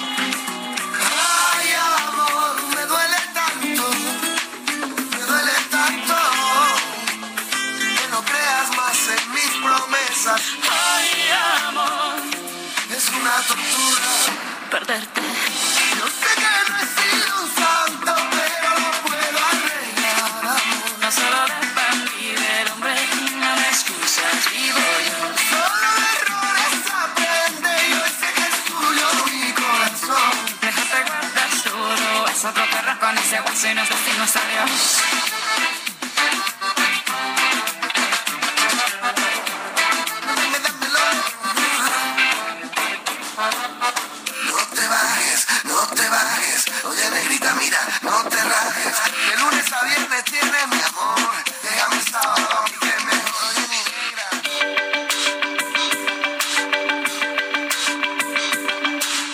Sarmiento y Lupita Juárez quieren conocer tu opinión, tus comentarios o simplemente envía un saludo para ser más cálida esta mañana. Envía tus mensajes al WhatsApp 55 20 10 96 Ever catch yourself eating the same flavorless dinner three days in a row? Dreaming of something better? Well, HelloFresh is your guilt-free dream come true, baby. It's me, Kiki Palmer. Let's wake up those taste buds with hot, juicy pecan-crusted chicken or garlic butter shrimp scampi. Mm. Hello Fresh. Stop dreaming of all the delicious possibilities and dig in at HelloFresh.com. Let's get this dinner party started.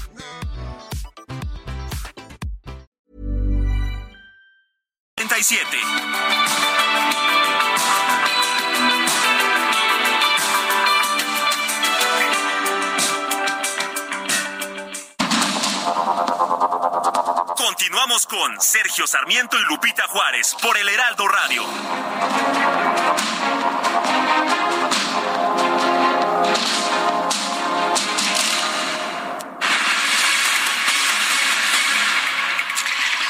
Bueno, continuamos, continuamos con la conversación que habíamos iniciado con Santiago Krill, presidente de la mesa directiva de la Cámara de Diputados. Eh, Santiago Krill, eh, nos estabas hablando acerca de la de la decisión que tomaste de no permitir el ingreso de soldados armados. Eh, dice Morena que fue una decisión unilateral, nos estabas comentando. Eh, ¿qué, ¿Qué nos puedes decir? Que no tomaste en cuenta a los compañeros. No es así, eh, Sergio. Eh, durante todo el mes de enero se tuvieron distintas reuniones entre la Comisión de Defensa, que es una instancia plural de la Cámara, donde están representados todos los grupos parlamentarios. Eh, participó igualmente el secretario de la mesa directiva de la Cámara de Diputados que yo presido. Participó eh, igualmente todas eh, las instancias administrativas de la Cámara relevantes. Primero, en primer lugar, la instancia de protocolos, tenemos una instancia específicamente para este tipo de ceremonias. Eh, participó eh, igualmente eh, el secretario de Servicios Parlamentarios y todos ellos, digamos, bajo la dirección y el mando de la Secretaría General de la Cámara. Pero también participó el enlace legislativo que tiene la Secretaría de Defensa a través de un teniente coronel que está de manera presente en la Cámara, que él informa al alto mando, particularmente del... Sí. Santiago. bueno, Sí, ahí te escuchamos. Ahí te escuchamos. Sí, sí. Eh, les decía, eh, les decía que eh, este, eh, este, este oficial del ejército, que es un teniente coronel, informa al alto mando. Entonces, eh, este conjunto de representantes eh, convinieron este formato. ¿Por qué lo convinieron así? Porque en la sesión de Congreso General anterior, cuando yo tomé protesta, eh, la única instrucción que di es que no entraran personal armado al salón de sesión. Sí. Oye, ¿por qué dice Ignacio Mier que, que te excediste en tus facultades y te denunció que no le diste lugar a la Junta de Coordinación Política? Eh, mira, eh, cada quien tiene sus competencias y facultades. Eh, yo le tengo respeto eh, y aprecio al diputado Mier, pero creo que en esta vez eh, pues la Junta de Coordinación Política no tiene facultades, son las facultades del presidente de la mesa, que es por cierto, eh, cuando existe una sesión de Congreso General, es el presidente del Congreso. Y no hay otra jerarquía superior al presidente del Congreso mexicano. En ese momento estoy representando a todo el poder legislativo.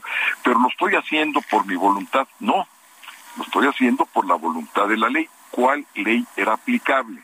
Ese es el, primer punto. La ley general del, Congreso de la Unión. ¿Qué otras leyes eran aplicables? La ley del Ejército y la Armada. Eh, y eh, tuve que hacer un proceso de conciliación entre ambos ordenamientos de tal manera que se pudiera llevar a cabo la sesión de Congreso General, eh, la rendición de honores a nuestro lábaro patrio, a la bandera, eh, y Moreno estuvo inconforme porque quería que la escolta del ejército entrara y tenía en consecuencia que entrar armada. Y eso fue exactamente lo que yo no permití. Ya había habido discusiones eh, anteriores a mi toma de protesta eh, y se habían hecho con protocolos distintos. Por ejemplo, cuando presidió el diputado Porfirio Muñoz Ledo, no entró la escolta armada. Eh, después me puse yo a ver la ley relativa al ejército y dice con toda claridad que la escolta, cuando se rinden honores a la bandera, tiene que presentar armas.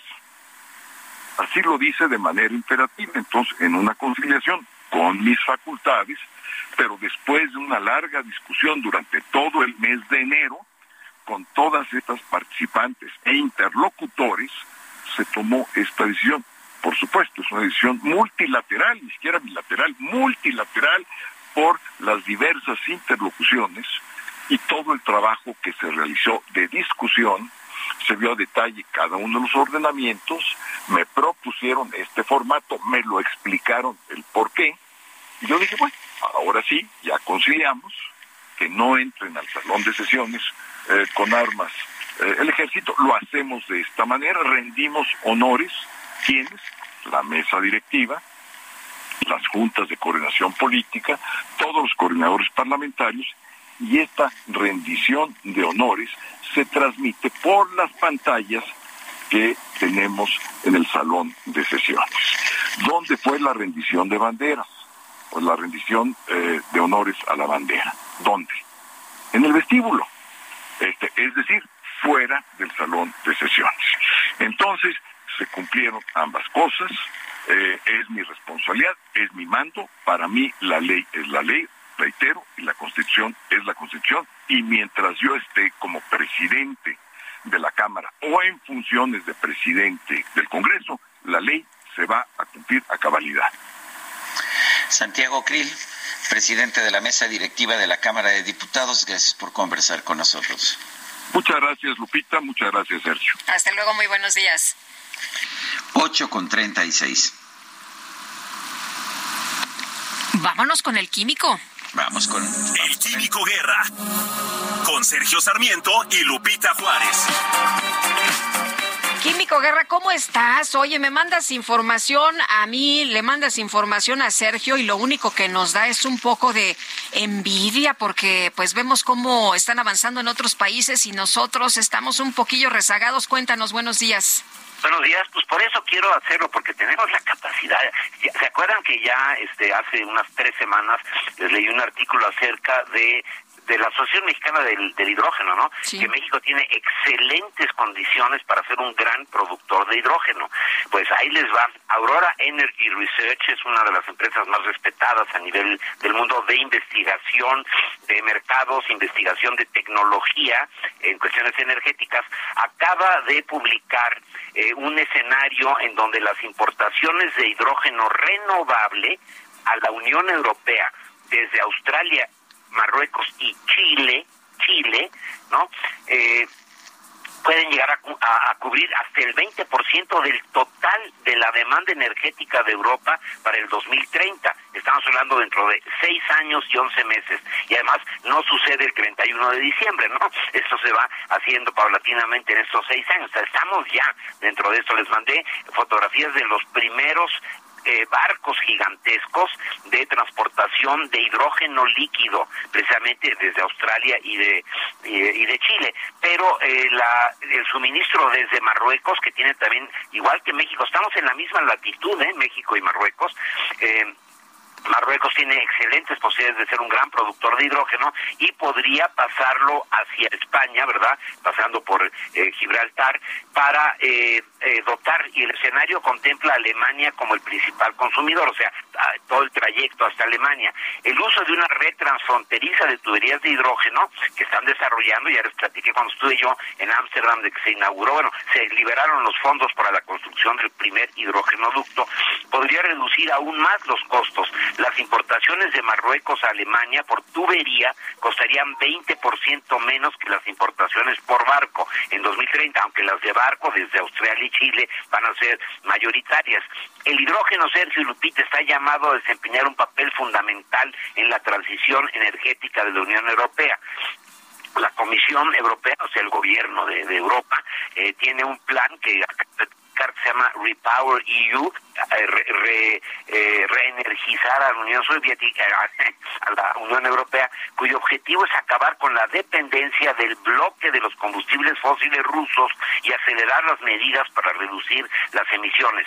Afirma este plan de la Unión Europea que el hidrógeno renovable será clave para sustituir al gas natural, el carbón y el petróleo en industrias y transportes difíciles de descarbonizar. Por ejemplo, la industria siderúrgica, eh, por ejemplo, el transporte pesado, etcétera, pues el hidrógeno es una opción ideal. Comento esto porque ya es una realidad. Este, esos barcos que les mandé, pues no, no, no se construyeron en un mes, ¿no? Ni en seis. Esto ya tiene planeación de hace varios años. La construcción de un buque de esta envergadura, pues se lleva también varios años y el hecho de que ya estén listos para empezar a transportar, desde luego tengo que admitir que hace un año que inicia la guerra eh, entre Rusia y Ucrania, todo esto se aceleró de una forma verdaderamente impresionante.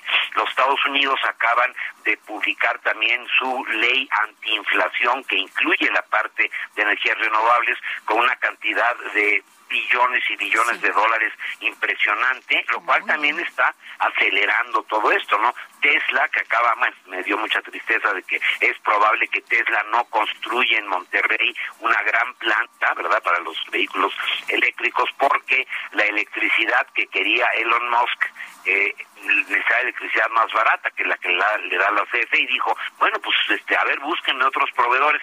No, fíjese que en México no hay más que uno y ese es caro.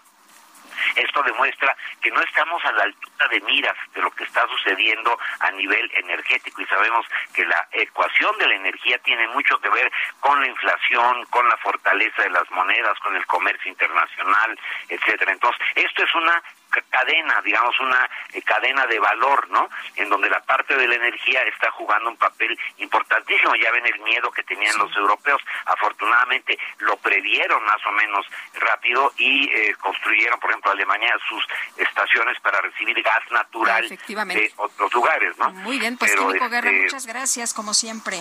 Al contrario, muy buenos días. Perdón que me extendí tanto, pero me emociono. buenos días. Gracias, hasta luego. 8 con 42 en Nayarit fue detenido Christopher Gerardo N.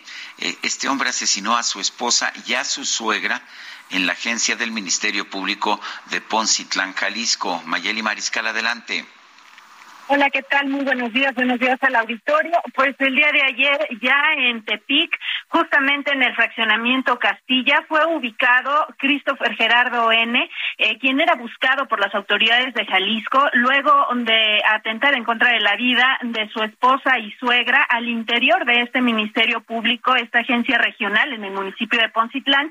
Ellas se encontraban en esta agencia debido a que iban a interponer una demanda por violencia familiar eh, Christopher llegó con un arma, les disparó de forma directa sin que los funcionarios, por cierto, de esta agencia lograran detenerlo. Posteriormente escapa y bueno, es en Tepic en donde finalmente el día de ayer confirman las autoridades de ambas entidades que ya fue detenido. El fiscal Luis Joaquín Méndez Ruiz, el fiscal de Jalisco, dijo que ya se está realizando el trámite eh, pues administrativo para traerlo acá a la entidad y que pueda responder por este asesinato, doble asesinato. Esa es la información. Mayeli, gracias. Muy buen día para todos. Oye, y qué historia, ¿eh? Qué, qué tragedia, porque estas mujeres iban a denunciar, pero aparte tenían ya eh, un protocolo de, de apoyo en materia de seguridad y con todo y todo, mira nada más lo que sucedió. Pues sí. Adelante, Lupita. Pues Enrique Alfaro, el gobernador de Jalisco, informó que fue detenido el, el, presunto feminicida de Liliana y Alondra, quienes fueron asesinadas en una oficina del Ministerio Público ubicada en Poncitlán, como nos estaba contando Mayeli Mariscal. Patricia Olamendi, doctora en Derecho con especialidad en Derechos Humanos y fundadora de la organización Nosotras Tenemos Otros Datos. Gracias por platicar con nosotros esta mañana, Patricia. Qué gusto saludarte. Buenos días. Buenos días, querida Lupita, Sergio. Oye, pues con otro hecho muy trágico, ¿no? De estos que parecieran, eh, pues tenemos la esperanza de que se terminen, de que, de que paren y, lo que vemos es que se vuelve, pues, un, tema eh, reincidente, lo se repite una y otra vez, eh, Patricia. Bueno, pues yo creo que de entrada después de los comentarios del gobernador, tal vez habría que hacerle una petición eh, muy puntual, porque eh, el estado de Jalisco aparece con 35 feminicidios el año pasado, pero en realidad hubo 180 homicidios dolosos de mujeres y 271 homicidios culposos. Uno de los casos eh, que, que sucedieron en estos últimos días fue el atropellamiento de una mujer por parte de su marido, entre otros de las situaciones. Y casi 14.000, 13.700 carpetas de investigación por violencia familiar. Y aquí hay un dato que es muy relevante eh, de varios estudios que se han realizado. Primero, qué medidas dan de protección. Y las medidas de protección no son eficaces. Regularmente es un documento que prohíbe acercarse a la víctima. La víctima tiene que salir de su domicilio. Y lamentablemente, pues lo que estamos viviendo es ya esta impunidad abierta, descarada, en donde se saben que no pasará nada con ellos, se saben que tienen las posibilidades incluso de atentar contra la vida en las propias instalaciones. Eh, y bueno, pues ya que ha pasado toda esta tragedia, pues sería conveniente que realmente el gobierno del Estado y el gobernador pues se pusieran las pilas y revisar un poco lo que en verdad está sucediendo en el Estado en materia de violencia familiar, en materia de asesinatos de mujeres, que es muy elevada la cifra comparado con lo que ellos están documentando. Y bueno, pues esto nos habla de este clima de impunidad permanente que vivimos en Jalisco y en todo el país. Patricia, ¿hay algo en particular que esté haciendo mal el gobierno de Jalisco que esté pues generando esta inseguridad para las mujeres? Bueno, de entrada hay que revisar las clasificaciones que están haciendo de los delitos. Y esto es muy importante, porque ¿cómo es posible que tengan solo registrados 35 feminicidios, 180 homicidios dolosos de mujeres? ¿Qué está pasando ahí? Y 271 homicidios culposos, pues es, una, es un dato a, a cuestionar realmente si todas las mujeres que aparecen ahí, pues resulta cómo se accidentaron, ¿verdad? Porque es un dato muy elevado. ¿Y qué está pasando con las denuncias en materia de violencia familiar? Nosotros les hemos dicho que la mayor parte de las mujeres cuando denuncian, eh, denuncian la, la amenaza de muerte o hay lesiones graves y sin embargo pues lo minimizan, lo clasifican dentro de un delito que se sanciona de menor cuantía, no le ponen la atención, no consideran y pues nosotros hemos insistido que casi todas esas amenazas de muerte se cumplen para muchas de las mujeres y la autoridad no toma en cuenta esta situación. Entonces, yo diría que es una un, una oportunidad quizá para el gobierno del Estado para analizar y que el propio gobernador se ponga al frente, que le expliquen por qué estos datos son tan dispersos, tan raros, eh, no tienen coincidencia y son los oficiales. Y la otra es el fenómeno de crecimiento de trata de personas y explotación sexual en el Estado. Y los datos del Estado no arrojan nada, pero eh, Puerto Vallarta aparece como uno de los destinos turísticos de prostitución y pornografía infantil. Pongo el ejemplo, ¿no? Entonces, ¿qué está pasando realmente en el Estado? Creo que sería conveniente que, que le hablen con la verdad, pero también que el gobierno se meta, porque luego, pues, como todos los gobiernos son iguales, que dicen, pues no, no pasa nada, es correcto, ya hicimos lo que teníamos que hacer y las cosas siguen sucediendo. Entonces, creo que en la semana, pues eh, Jalisco ha sido eh, testigo de asesinatos brutales de mujeres y de esta impunidad que priva terriblemente en todo el país. Patricia, muchas gracias por platicar con nosotros esta mañana. Muy buenos días. Muy buenos días, querida Lupita. Un abrazo. Son las 8 con 49 minutos.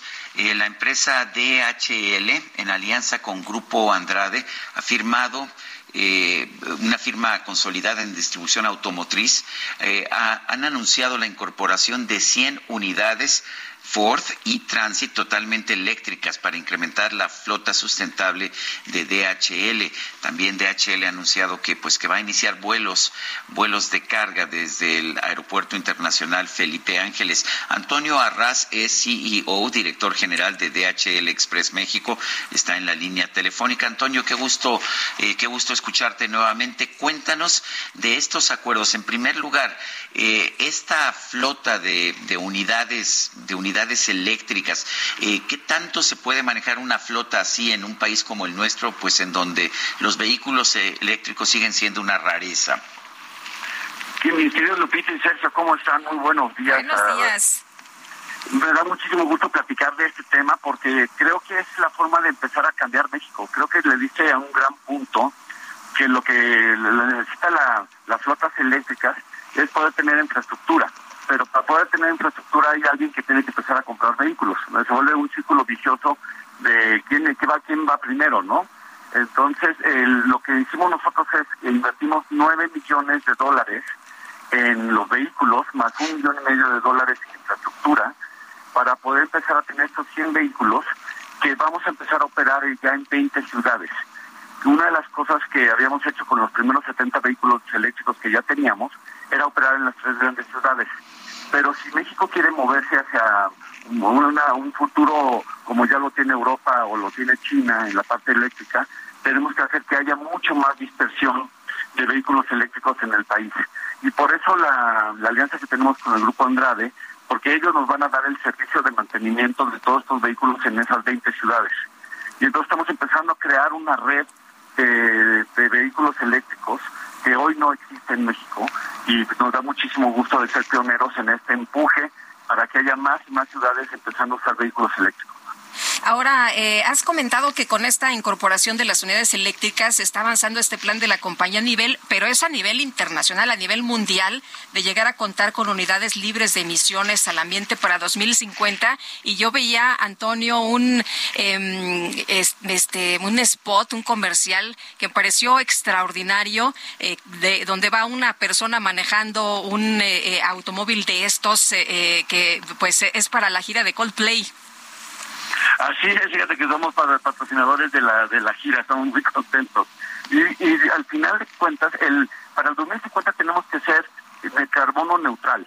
Eso es muy importante para el medio ambiente, que todas las compañías tengamos eh, metas de tratar de ser carbono neutral en algún momento de la vida. Nosotros para el 2050 lo vamos a hacer, pero muy importante, queremos para el 2030 tener 60% de los vehículos en el mundo que sean eléctricos. Y eso, eh, obviamente, por eso México tiene que empujar, porque si esperamos a que los demás países lo hagan y México no lo hace, entonces estamos lejos de, ayudar al medio ambiente. Y este es un tema muy importante para nosotros y para nuestros hijos y nuestros nietos. El, eh, ¿Qué tanto significan estos vehículos eléctricos en comparación con, pues, con toda la flotilla de DHL? Nosotros ahorita tenemos una flotilla de 3.500 vehículos en México y estos van a ser ya otros 100 está, haciendo, digamos, una pequeña parte, pero sí tenemos un plan muy agresivo que en los próximos años vamos a ir metiendo más vehículos. Este, nosotros llevamos vehículos de segunda generación. La primera generación de vehículos te daban una autonomía como de 100 kilómetros, como entre 40 y 100 kilómetros, que para nuestro negocio es poco. Esta generación está dando entre 100 y 150, que ya empieza a ser muy interesante para lugares con alta densidad, pero va a haber una tercera generación que esperamos que llegue como por ahí del 2024-2025, que trae 200 kilómetros de autonomía y ahí sí va a ser extraordinariamente interesante para nuestra flota porque va a poder reemplazar a vehículos que normalmente usamos. Ahora, estos eh, estos vehículos entonces van a llevar eh, cuántos eh, cuántos paquetes se va a poder realizar este pues ese traslado de, de volumen importante. Sí, o este este vehículo en especial ya es un vehículo grande, lo cual nos va a poder permitir hacer entre 80 y 100 paradas en un día con y puede traer entre 100 y 150 paquetes, lo que ya está haciendo digamos que en tamaño de volumen como un vehículo normal lo único que todavía le falta es autonomía como, como un vehículo de combustión, ¿no? Esa es la de la diferencia. Todavía tiene una autonomía de 120 kilómetros contra un vehículo de combustión interna que se puede dar 200, 240 kilómetros. Pues yo quiero agradecerte, tengo muchas otras preguntas, pero se nos viene el tiempo encima. Antonio Arranz, CEO de DHL Express México, gracias por conversar con nosotros. Muchísimas gracias, les mando un gran abrazo. Gracias, igualmente, muy buenos días. Bueno, y nuestro número, ya sabe usted, para mandarnos mensajes de WhatsApp, 55 20 10 96 47. Vamos a una pausa y regresamos.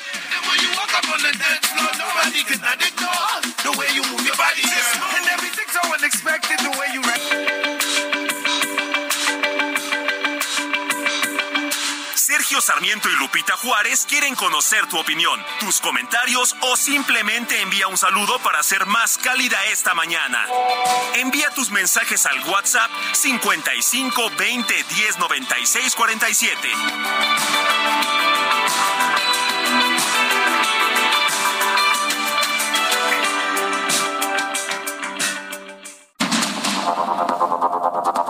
Continuamos con Sergio Sarmiento y Lupita Juárez por el Heraldo Radio.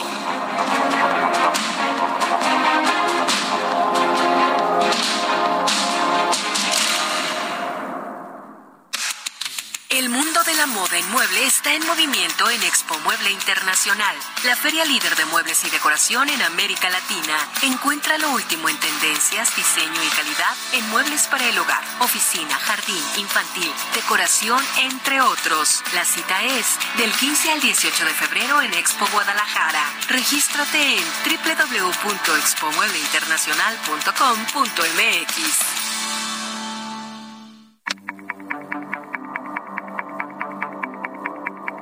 Jaque Mate con Sergio Sarmiento.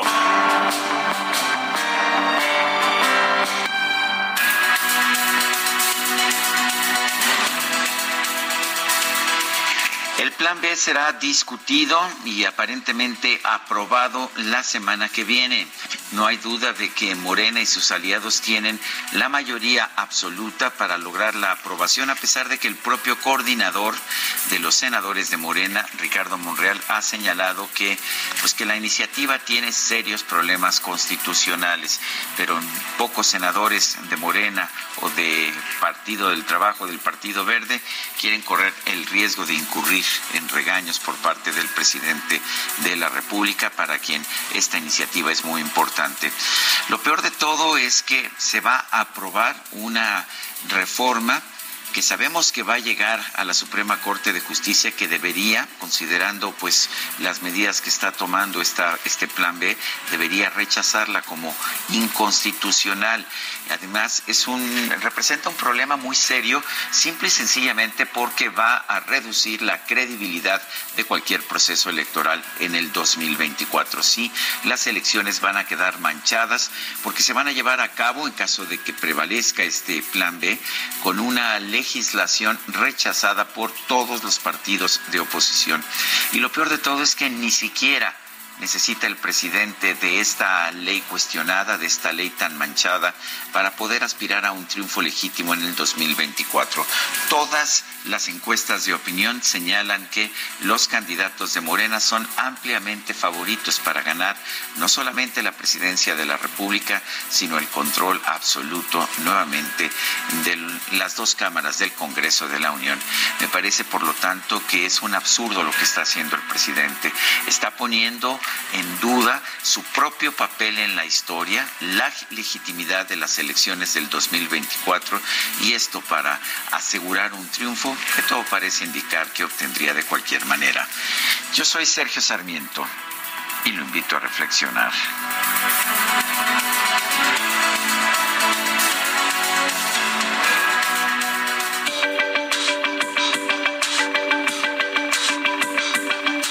Sergio Sarmiento, tu opinión es importante.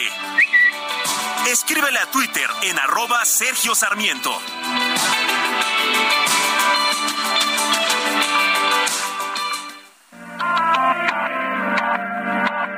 Por completarte me rompí en pedazos. Me lo advirtieron, pero no hice caso. Me di cuenta que lo tuyo es falso. Fue la gota que rebasó el vaso. No me digas que lo sientes. Eso parece sincero, pero te conozco bien y sé que mientes. Te felicito que bien actúas. No. No me cabe duda. Con tu papel continúa. Te queda bien ese show que felicito que bien actúas. Eso no me ves esta canción de Shakira Te Felicito, acompañada por Raúl Alejandro? Eh, pues una canción sobre infidelidad. Te felicito que bien actúas. Oye, este, y felicito aquí a mis compañeros en la producción desde DJ Quique, Julio Romero, Carlita, Angelina, Fer. No sabes qué buena coreografía, ¿eh? Tanto lloré por ti y ahora resulta que lo sientes. Pues eso me parece muy requete bien. Que tengamos a todo el mundo bailando. Yo todavía no puedo bailar, Lupita, pero Los, promesas los de- bracitos nada más. Mueve los los bracitos, bracitos nada nada más. Yo espero que pues que no en demasiado tiempo, en quizás al- algunos eh, un par de meses ya pueda yo estar bailando nuevamente. Me parece muy bien. Oye, y en los mensajes, Juan nos dice aquí, como siempre, escuchando las noticias y a ustedes que tienen buenos comentarios y se pasa el tiempo muy agradablemente. Muchas gracias, Juan. Te mandamos un abrazo. Bueno, y dice otra persona, Sergio y Lupita, siempre los escuchamos, mi mamá y yo los queremos mucho, firma Marianita. Gracias, Marianita, y a tu mami también. Qué gusto que nos escuchen.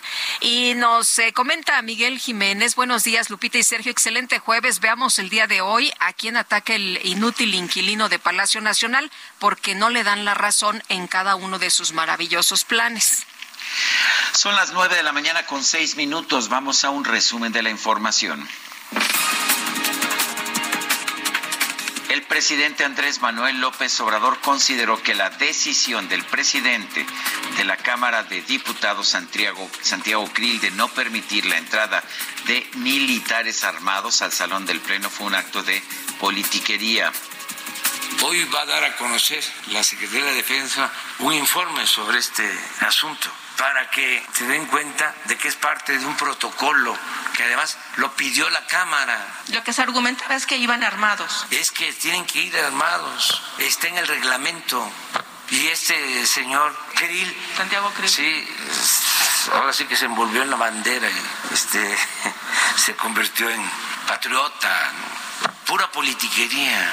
No es serio eso. El presidente López Obrador también rechazó las críticas contra el nombramiento del exfuncionario del gobierno de Venezuela, de Sadi Arturo Loaiza Escalona, como subdirector de materiales educativos de la SEP. ¿Por qué no buscar es- expertos en otros eh, Es países? que se tienen aquí en la SEP muchísimos, todos mexicanos. Una golondrina no hace verano. Pero entonces, O dos. nombrar No a es esa persona. politiquería del conservadurismo. Era- es igual que este. Ya nos vamos a volver Venezuela, ya nos vamos a este, volver eh, Cuba. Bueno, si escucho correctamente, todo, toda crítica es politiquería. Todo es politiquería, pero además se coloca a estas personas en puntos clave, ¿no? Claro. El secretario de Gobernación, Adán Augusto López, informó que el próximo 5 de febrero va a participar en una sesión de la Conferencia Nacional de Gobernadores en el estado de Querétaro. Será la primera reunión de este organismo en más de un año. La Sala Superior del Tribunal Electoral ordenó al Instituto Electoral del Estado de México aceptar el registro de José Adolfo Murat Macías como aspirante a una candidatura independiente por el gobierno de la entidad. Las autoridades sanitarias de Durango confirmaron una nueva muerte por meningitis en el estado, con la cual se elevó a 34 la cifra oficial de decesos desde el comienzo del brote. Y en una reunión con su Consejo de Competencia, el presidente de los Estados Unidos, Joe Biden, pidió establecer límites en las tarifas que se aplican a los boletos para eventos de entretenimiento como conciertos y festivales de música.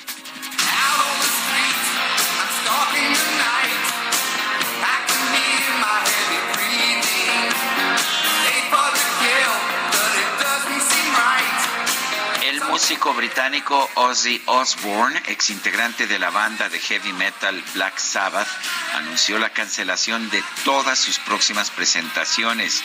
Decidió poner fin a las giras en su carrera. Osbourne explicó que no se siente físicamente capaz de cumplir sus compromisos por distintos problemas de salud que enfrenta desde que sufrió un accidente hace algunos años. Sin embargo, aseguró, mi voz para cantar está bien.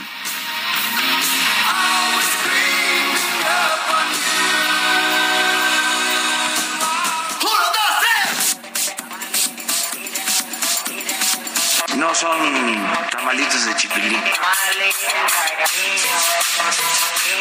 La micro deportiva. La micro deportiva.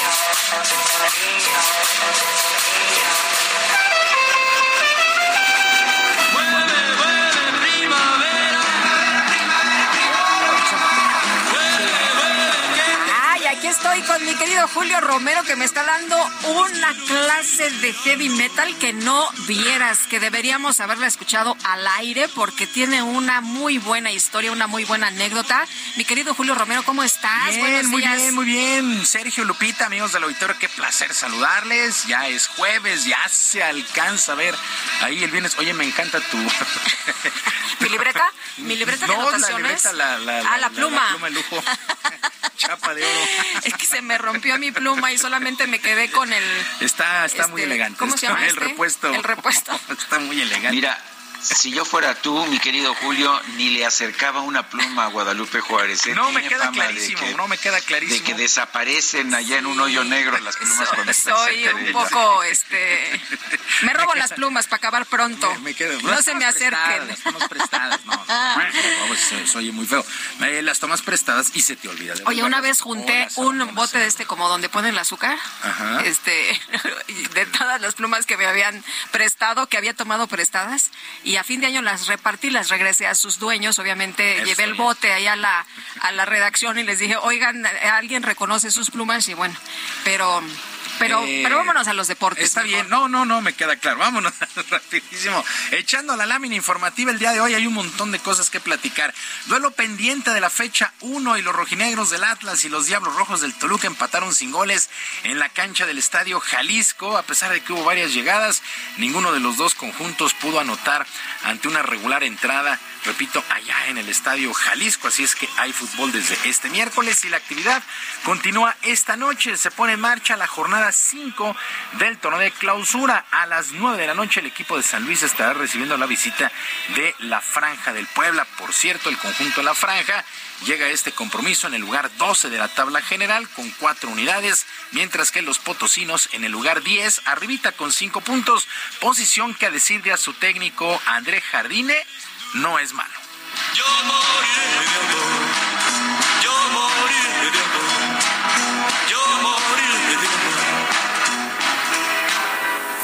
Una- un, bueno, un buen inicio del torneo, eh, pero queremos más, hay que, no, no basta empezar bien, eh, tenemos que, que encontrar una regularidad y seguir jugando eh, bien todos los partidos, es lo que queremos.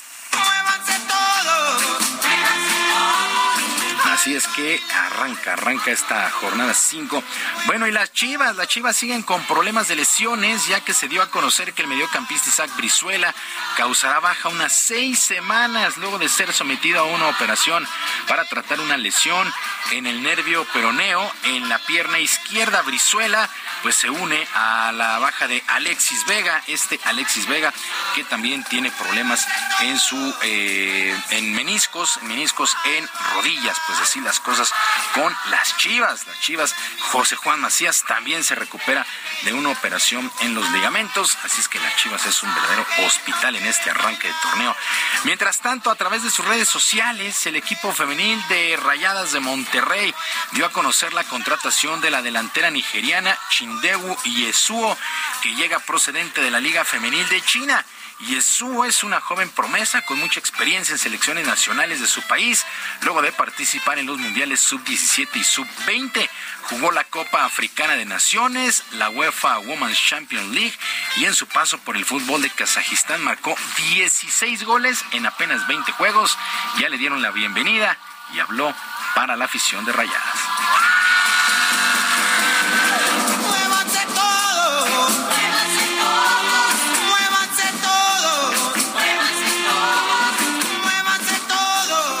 Yeah, I want them to, to believe in us because I need to put my best to do all I can to to help the team. And I promise I will do my best for them. I just need their support and all, and I will do my best. My name is Quiero que confíen en nosotras porque voy a dar lo mejor de mí. Voy a hacer todo lo que esté en mis manos para ayudar al equipo. Prometo que voy a dar lo mejor de mí para ellos, para la afición. Solo necesito su apoyo para hacerlo lo mejor posible. Son las palabras de esta nigeriana Chingwendu Iesu, que pues llega a las rayadas de Monterrey. Una buena, buena contratación. Eh, pues dicen que es una contratación bomba habrá que ver cuántos goles. 16 goles en 20 partidos hizo en Kazajistán. La verdad es que es una buena, buena contratación. Pues hay que verla. Habrá que verla, sí, sí, habrá que verla. Qué padre. Afroamericana, Bienvenida. con muy buena adicción. La verdad es que trae muy buena disposición. Y pues ojalá la Liga MX siga creciendo porque en particular esta campaña ha habido unas goleadas realmente espectaculares. Se han marcado mucho la diferencia entre equipos como Tigres, Monterrey, Chivas y otras como Juárez, como bueno, se ha marcado mucho la diferencia esta campaña. Bueno, en duelo pendiente de la fecha 17 del fútbol español, el Barcelona se impuso 2 por 1 al Betis con anotaciones de Rafinha y Robert Lewandowski. Con este resultado, el cuadro catalán se afianzó en la cima de la tabla con 50 puntos, 8 de ventaja sobre el Real Madrid. A pesar de esta situación, nadie se confía en el vestidor, señaló el técnico catalán Xavi.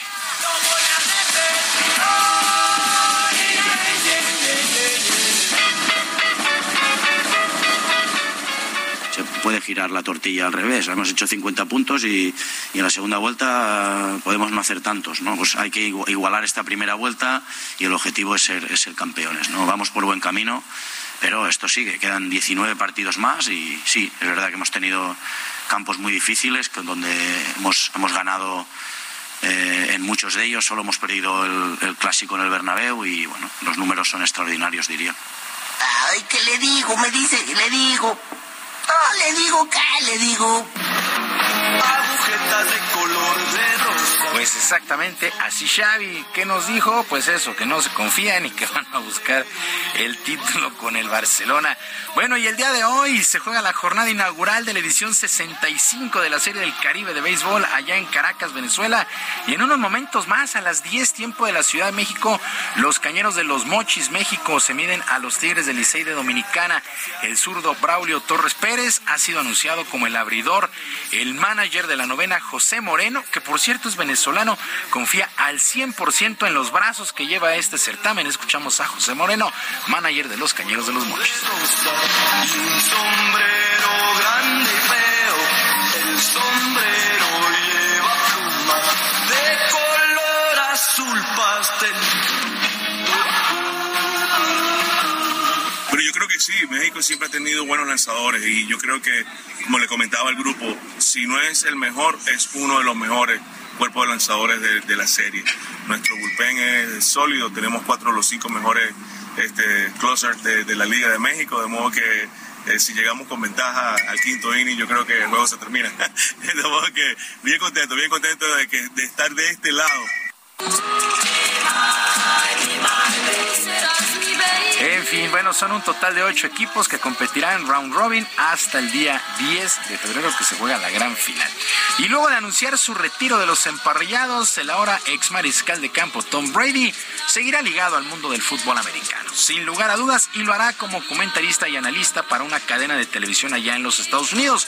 Lo que llama la atención es que va a ganar más dinero que lo que ganaba como jugador. ¿En serio? Escucha la cifra, 375 millones de dólares por los próximos 10 años eh, para ser comentarista. Todo esto lo informó el New York Post. 375 millones por 10 años. Bueno, por lo pronto está, no sé si contento, pero le escribió su ex esposa Giselle Bongen deseándole lo mejor después de que se retiró del mundo del fútbol americano. En fin, no, pues se, hubiera retirado de, antes, ¿no?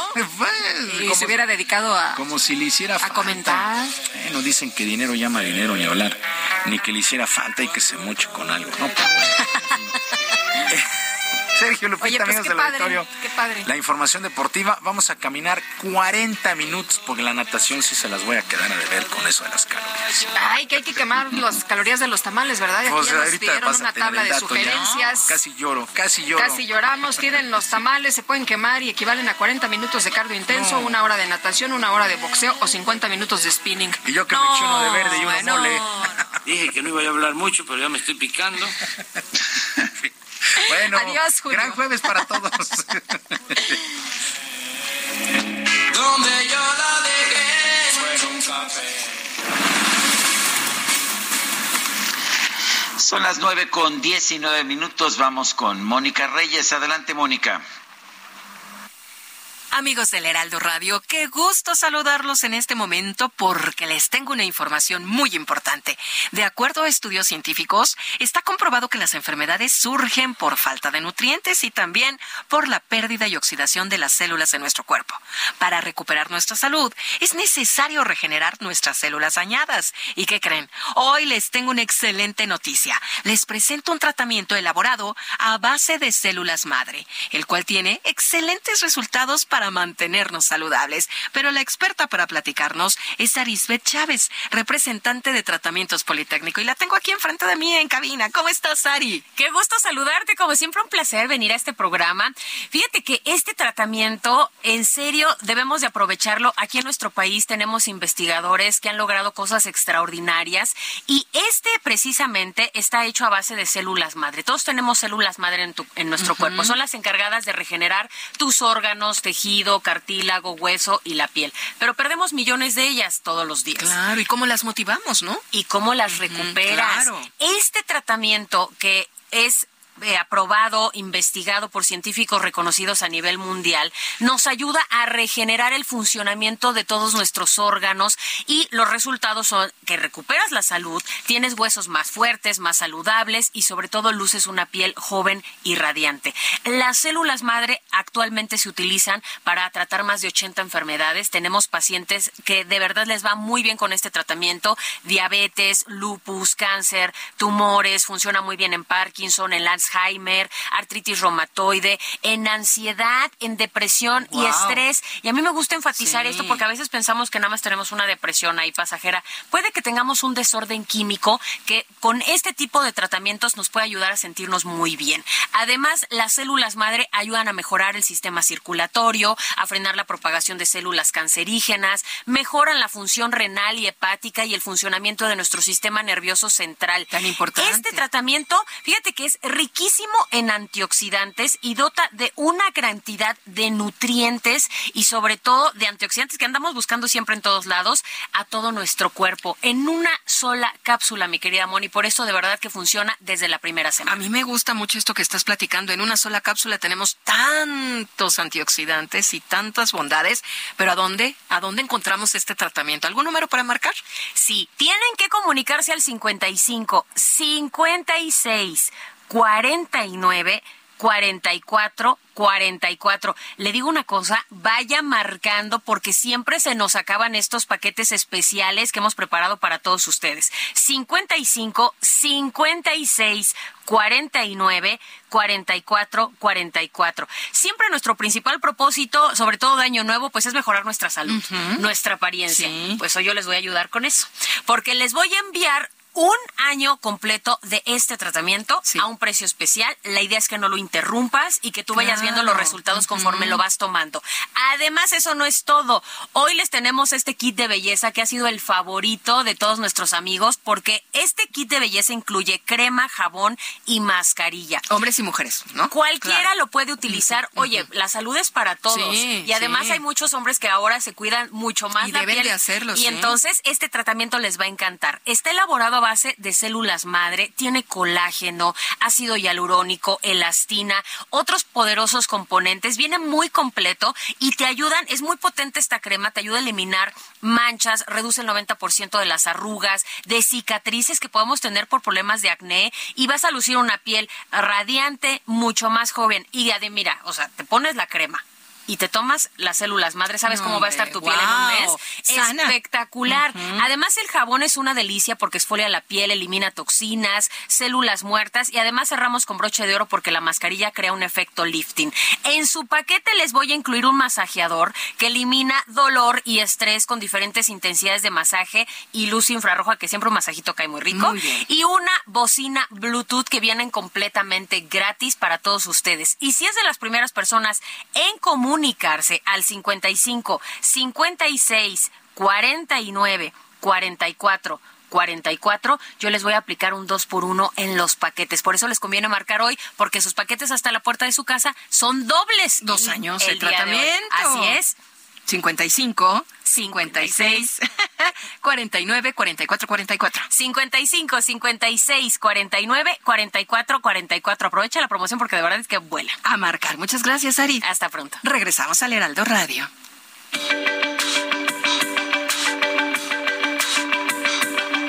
Sergio Sarmiento y Lupita Juárez quieren conocer tu opinión, tus comentarios o simplemente envía un saludo para hacer más cálida esta mañana. Envía tus mensajes al WhatsApp 55 20 10 96 47.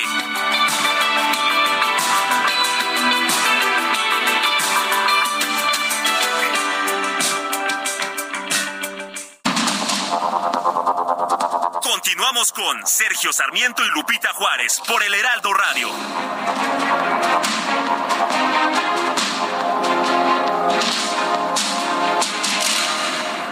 Gastrolab, historia, recetas, materia prima y un sinfín de cosas que a todos nos interesan.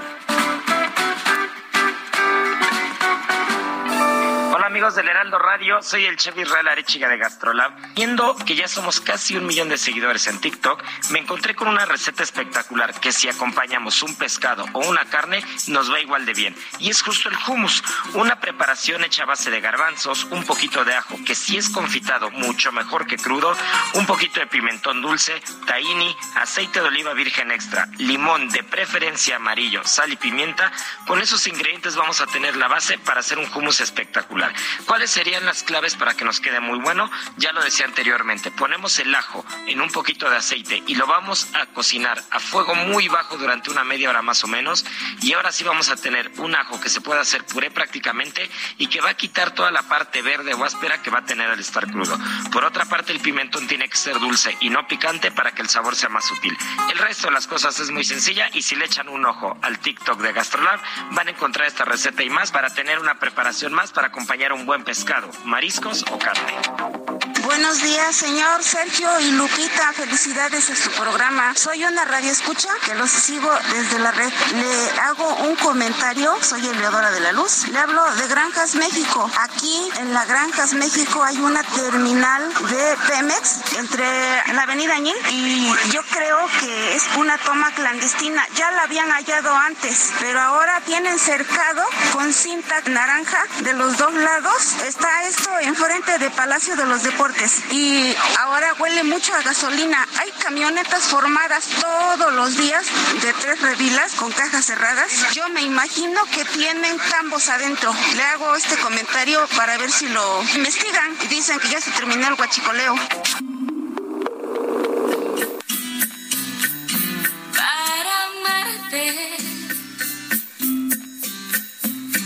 Necesito una razón y es difícil creer que no exista una más que este amor. Sobra tanto dentro de este corazón. Y a pesar de que dicen que los años son sabios, todavía se siente el dolor. Ese recuerdo de ese amargo amor. Que todo el tiempo que No, pasé. hombre, ¿cómo ves, Lupita? Ahora sí que nos pusimos románticos. Ay, ay, ay. Dejo tejidos mil adentro de mí. Bueno, pues. Hay que seguir. Hay que seguir, hay que seguir, ¿verdad? Nada Bueno, más ahí deja, está. deja llorar tantito con esta. A ver, lagrimita.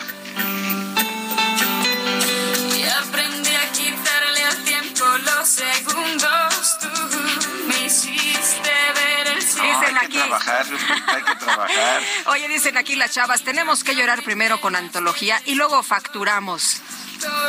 Me parece bien. dulces besos repartidos. Desarrollaste mi sentido del olfato y fue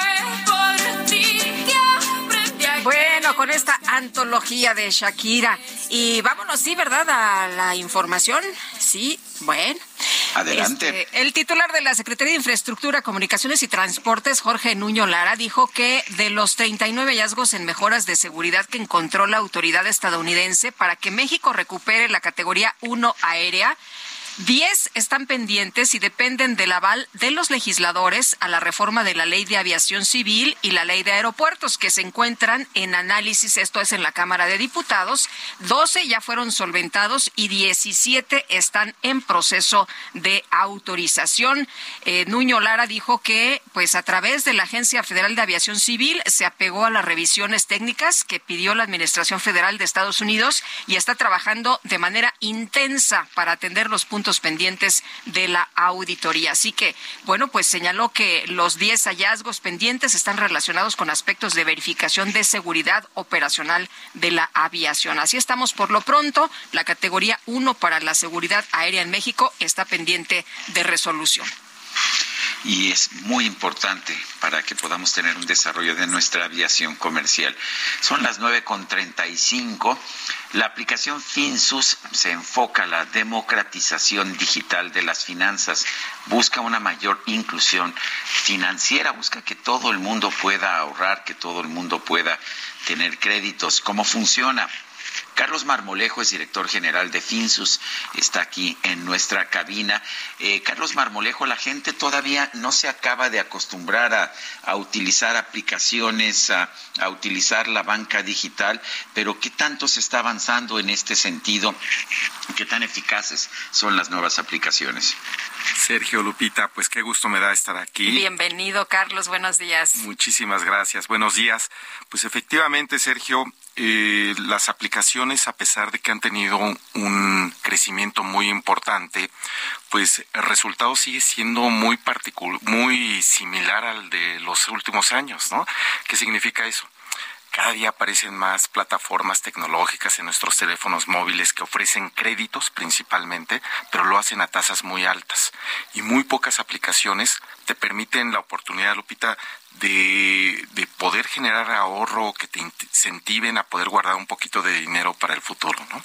Y esto lo que ha ocasionado es que siete de cada diez personas todavía no tienen acceso a la banca o están subbancarizados. Siete de cada diez es personas. Mucho, ¿no? Muchísimo. Tienen que ahorrar su dinero todavía bajo el colchón o tienen que pedir préstamos a tasas. En el bote del azúcar. En el bote del azúcar y con los riesgos que esto tiene sumado al tema de la inflación. ¿no? Entonces, el resultado todavía ha sido pues muy lejano a lo que se esperaba con la apertura o la participación de todas estas fintechs y bueno, pues hace mucho trabajo todavía eh, por delante para poder solventar ese reto que tenemos en el país. Seguimos utilizando a la misma banca de las sucursales porque eh, estamos acostumbrados. ¿Tú crees que eso es lo que está pasando? Yo creo que sí, ¿no? Nos acostumbramos a una banca tradicional donde tenemos que ir a las sucursales y eso hace que muy pocas personas tengan ese acceso, ¿no?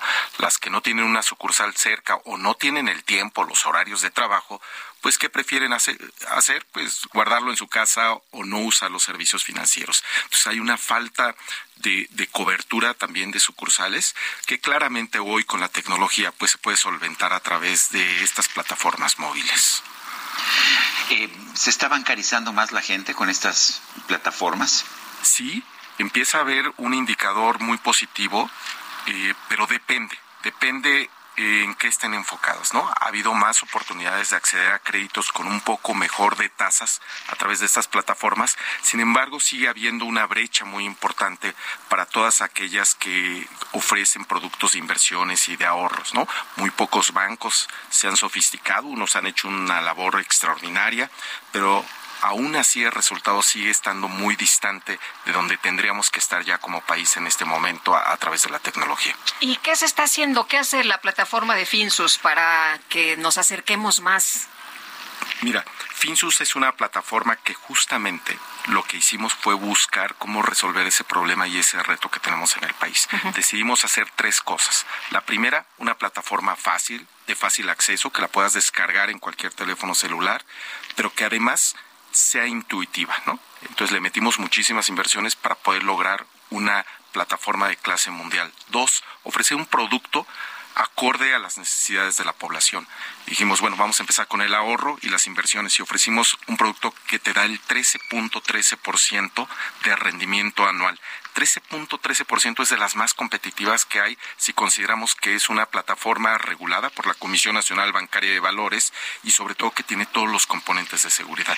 Y el tercer gran componente que creemos que es el más importante, que ha como no tenemos sucursales, como es una plataforma digital, como tenemos presencia nacional, pues eh, queremos que las personas no tengan que desplazarse a un lugar y por lo tanto creamos un modelo de atención a clientes personalizado a pesar de estar en los teléfonos. Entonces, si tienes una duda, si te atoras en algo. Pues Dicen, bueno, ¿y ahora quién, ahora quién me ayuda? ¿Quién me echa la mano, no? ¿Quién me saca de este, de este embrollo? Exacto, Lupita. Y eso nos ha hecho la diferencia para que, para que las personas tengan más confianza. Digan, bueno, si me atoro en esto, uh -huh. pues va a haber siempre alguien y no nada más una plataforma tecnológica fría que no te puede atender quizá la necesidad que buscas y que sí haya siempre una persona disponible que te pueda atender. ¿Cómo se puede poner en contacto con ustedes la gente?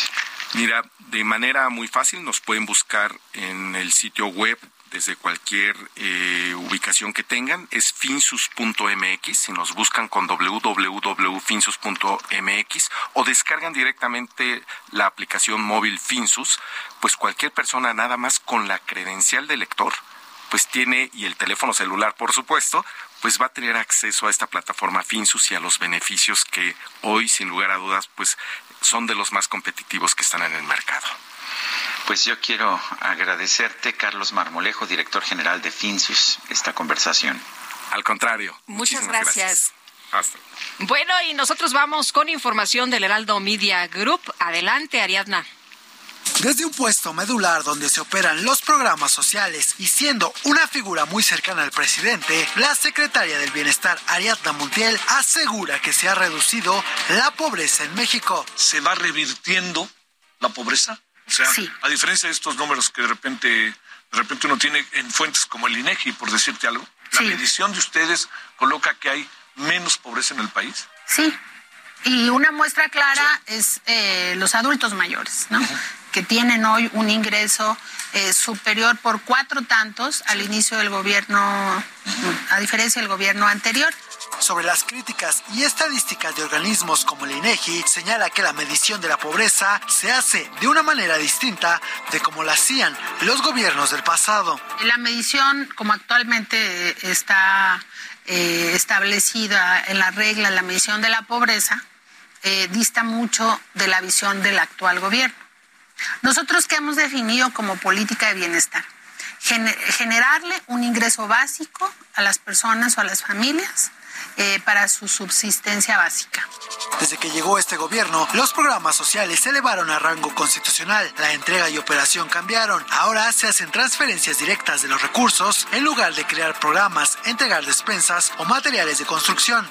Lo del pasado era el contratismo y la corrupción. Así teníamos la cruzada contra el hambre, eh, que ya sabemos la historia de esa estrategia. Y lo que nosotros hemos eh, realizado es una entrega directa, ¿sí? Hoy 11 millones de adultos mayores tienen un ingreso de 4.800 pesos bimestrales, que no tenían. Lo que significa es que casi 6 millones de adultos mayores que han ingresado a este padrón hoy tienen un sustento. Actualmente, 25 millones de familias están recibiendo un apoyo con una inversión de 600 mil millones de pesos. Lo que nosotros estamos haciendo es construir derechos. Ya no es la dádiva, ya no es te lo doy si me apoya. Y sobre su futuro político, ¿existe o no la posibilidad de que busque ser jefa de gobierno de la Ciudad de México? ¿Quiere ser jefa de gobierno de la Ciudad de México? Mira, yo estoy dedicada. Ahí dejémoslo, ahí dejémoslo para que vayamos, para que veamos a la pausa. Y otra cosa, este también, este, digamos, ¿cómo tú metiste a la política y todo esto, no? La arquitecta, ¿no? Andaba en otra cosa y ¿qué, fue lo que pasó? Bueno, entonces hacemos la pausa y regresamos. Así que es que me da que me infarto aquí. La respuesta esta noche en la segunda parte de esta entrevista exclusiva con Heraldo Media Group.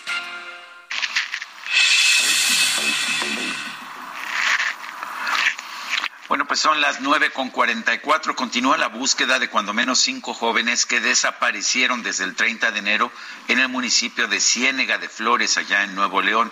Elba Rivas es vocera del colectivo Renacer. Elba Rivas, cuéntanos eh, de esta situación, de esta desaparición de estos cinco jóvenes. Buenos días. Sí, la verdad, estos muchachos desaparecieron el 25 de, de enero. Eh, Primero se llevaron a tres hermanos con, junto con la novia del muchacho. en el mismo lugar, a la misma hora, se desaparecieron a otro muchacho. Esto fue el 25 de enero, como las entre 7 y 8 de la noche. Eh, desafortunadamente, perdón, desafortunadamente siguen en alza las desapariciones y cada día hay más y más desapariciones. Eh, doña Elba, ¿qué es lo que está haciendo el colectivo Renacer? Ya eh, se interpusieron las denuncias, se está buscando ya las personas em, y, qué dicen las autoridades. Ya hay una investigación, hay varias líneas de investigación o qué les dicen. Eh, sí, nos acercamos a las autoridades. Ahorita, este, pues ya cada cada una de las denuncias, cada una de las personas desaparecidas tiene denuncia.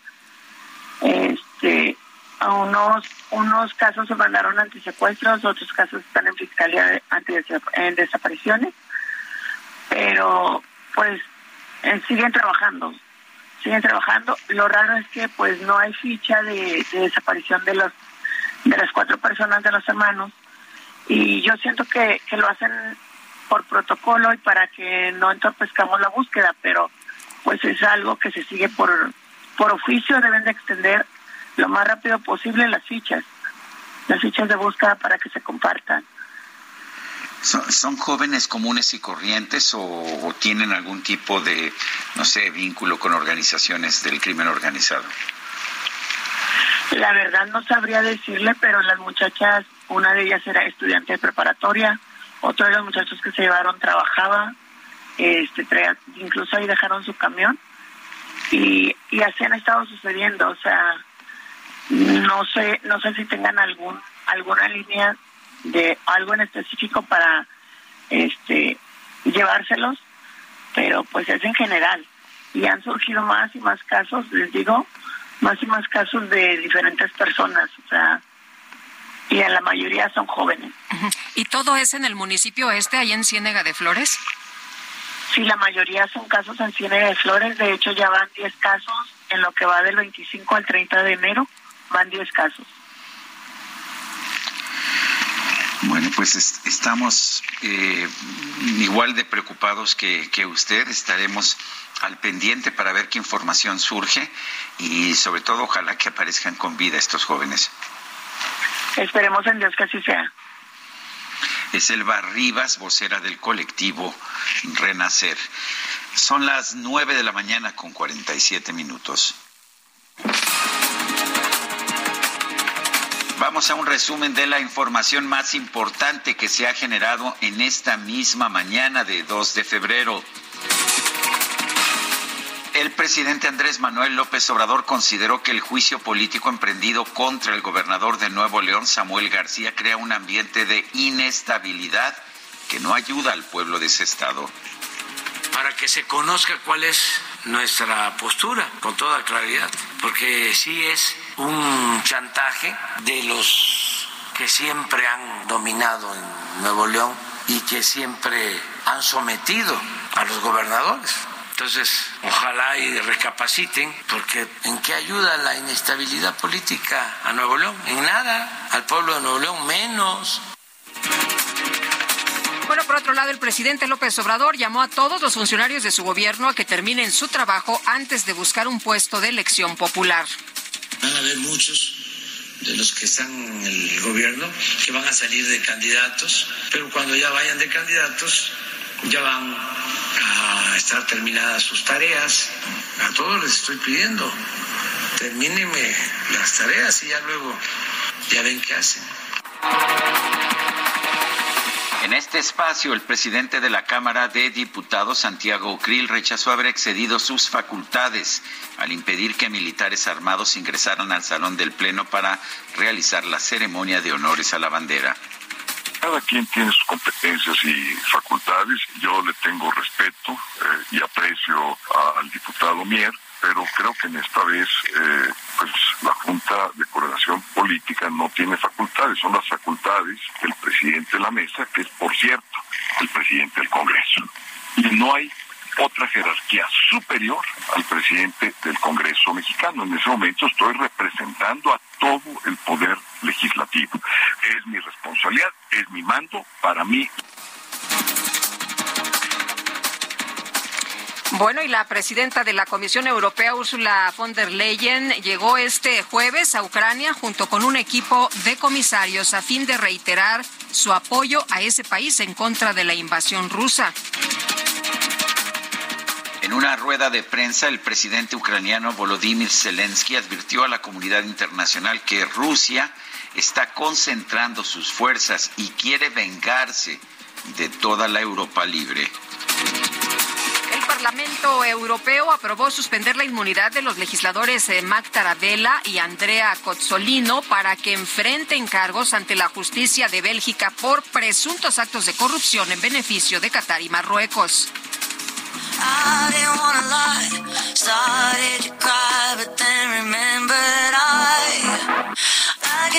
Myself flowers, write my name in the sand.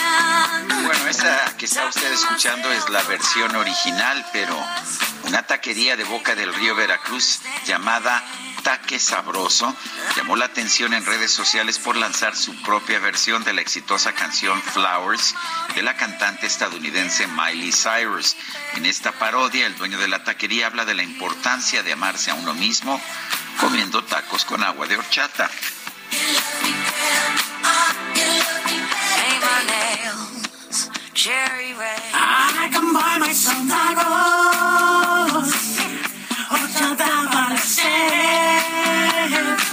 Puedo pedir desencaro y me tratan como rey.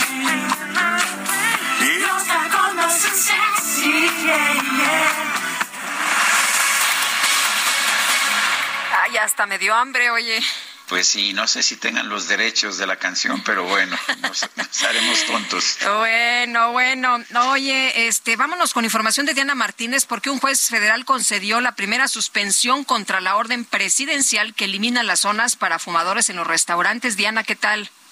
¿Qué tal, Sergio Lupita? Muy buenos días. Una cantina obtuvo una suspensión provisional para que no se le aplique por ahora la prohibición de fumar a sus clientes. Se trata de la primera medida de este tipo que es otorgada por un juez federal en un amparo. La suspensión fue concedida por el juez cuarto de distrito en materia administrativa en la Ciudad de México al establecimiento con razón social El Gran León de Oro en la demanda promovida contra la norma que elimina las zonas para fumadores en restaurantes. Esto significa que el establecimiento puede de dar servicio de alimentos y bebidas en su zona de fumar. Esta reforma entró en vigor el 15 de, el pasado 15 de enero y desde entonces empresarios advirtieron que habría una tormenta de amparos contra estas disposiciones. La suspensión otorgada todavía puede ser impugnada por el gobierno federal para que un tribunal colegiado determine si confirma o revoca la medida y el 3, el, el 8 de febrero el juzgador determinará si concede la suspensión definitiva. Hasta aquí mi reporte. Gracias, Diana. Muy buenos días. Bueno, ¿y qué crees, Guadalupe? Ya son las nueve de la mañana con cincuenta y tres minutos y no sé por qué, no sé por qué me están preguntando que si ya facturamos. Este, yo, yo creo que sí, ¿eh? Ya facturamos. ya facturamos. Por lo pronto, por lo pronto dicen que las mujeres contemporáneas pues este ya no se echan a llorar, ¿no? ¿Cómo estuvo? no, ya no no lloran, este en lugar de llorar, pues factura, ¿no? Y qué bueno, eso pues me da mucho gusto. A mí también me da mucho gusto, pues vamos a, salir de este programa escuchando la canción de Shakira que ha generado pues una gran controversia en los últimos meses. Canta con Visa Rap, se llama BZRP Music Sessions número 53. Y pues con esto nos vamos, Guadalupe. Bueno, que la pasen todos muy bien, disfruten este día y aquí nos escuchamos mañana que es viernes. No vamos a hacer puente, ¿verdad? No, nadie se va. No, nosotros no hacemos Me parece muy bien. Nunca. Aquí, nos escuchamos mañanita y nunca mente. Nunca mente. Oye, ya a las 7 en punto, aquí les estaremos dando toda la información importante. Hasta mañana. Gracias de todo corazón. Esto es pa' que te mortifique, mastique, trague, trague, mastique. Yo contigo ya no regreso ni que me llore ni me suplique. Entendí que no es culpa mía que te critique. Hago música, perdón que te salpique. Me dejaste de vecina la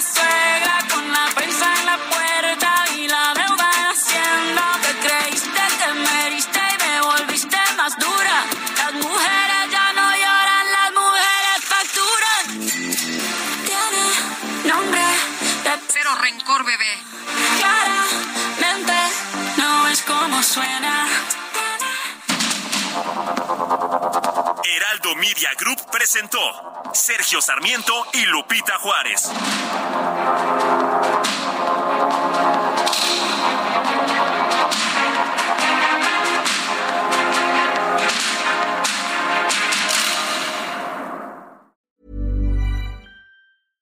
Imagine the softest sheets you've ever felt. Now imagine them getting even softer over time. That's what you'll feel with Bowl and Branch's organic cotton sheets. In a recent customer survey, 96% replied that Bowl and Branch sheets get softer with every wash. Start getting your best night's sleep in these sheets that get softer and softer for years to come. Try their sheets with a 30-night guarantee. Plus, get 15% off your first order at bowlandbranch.com. Code BUTTERY. Exclusions apply. See site for details.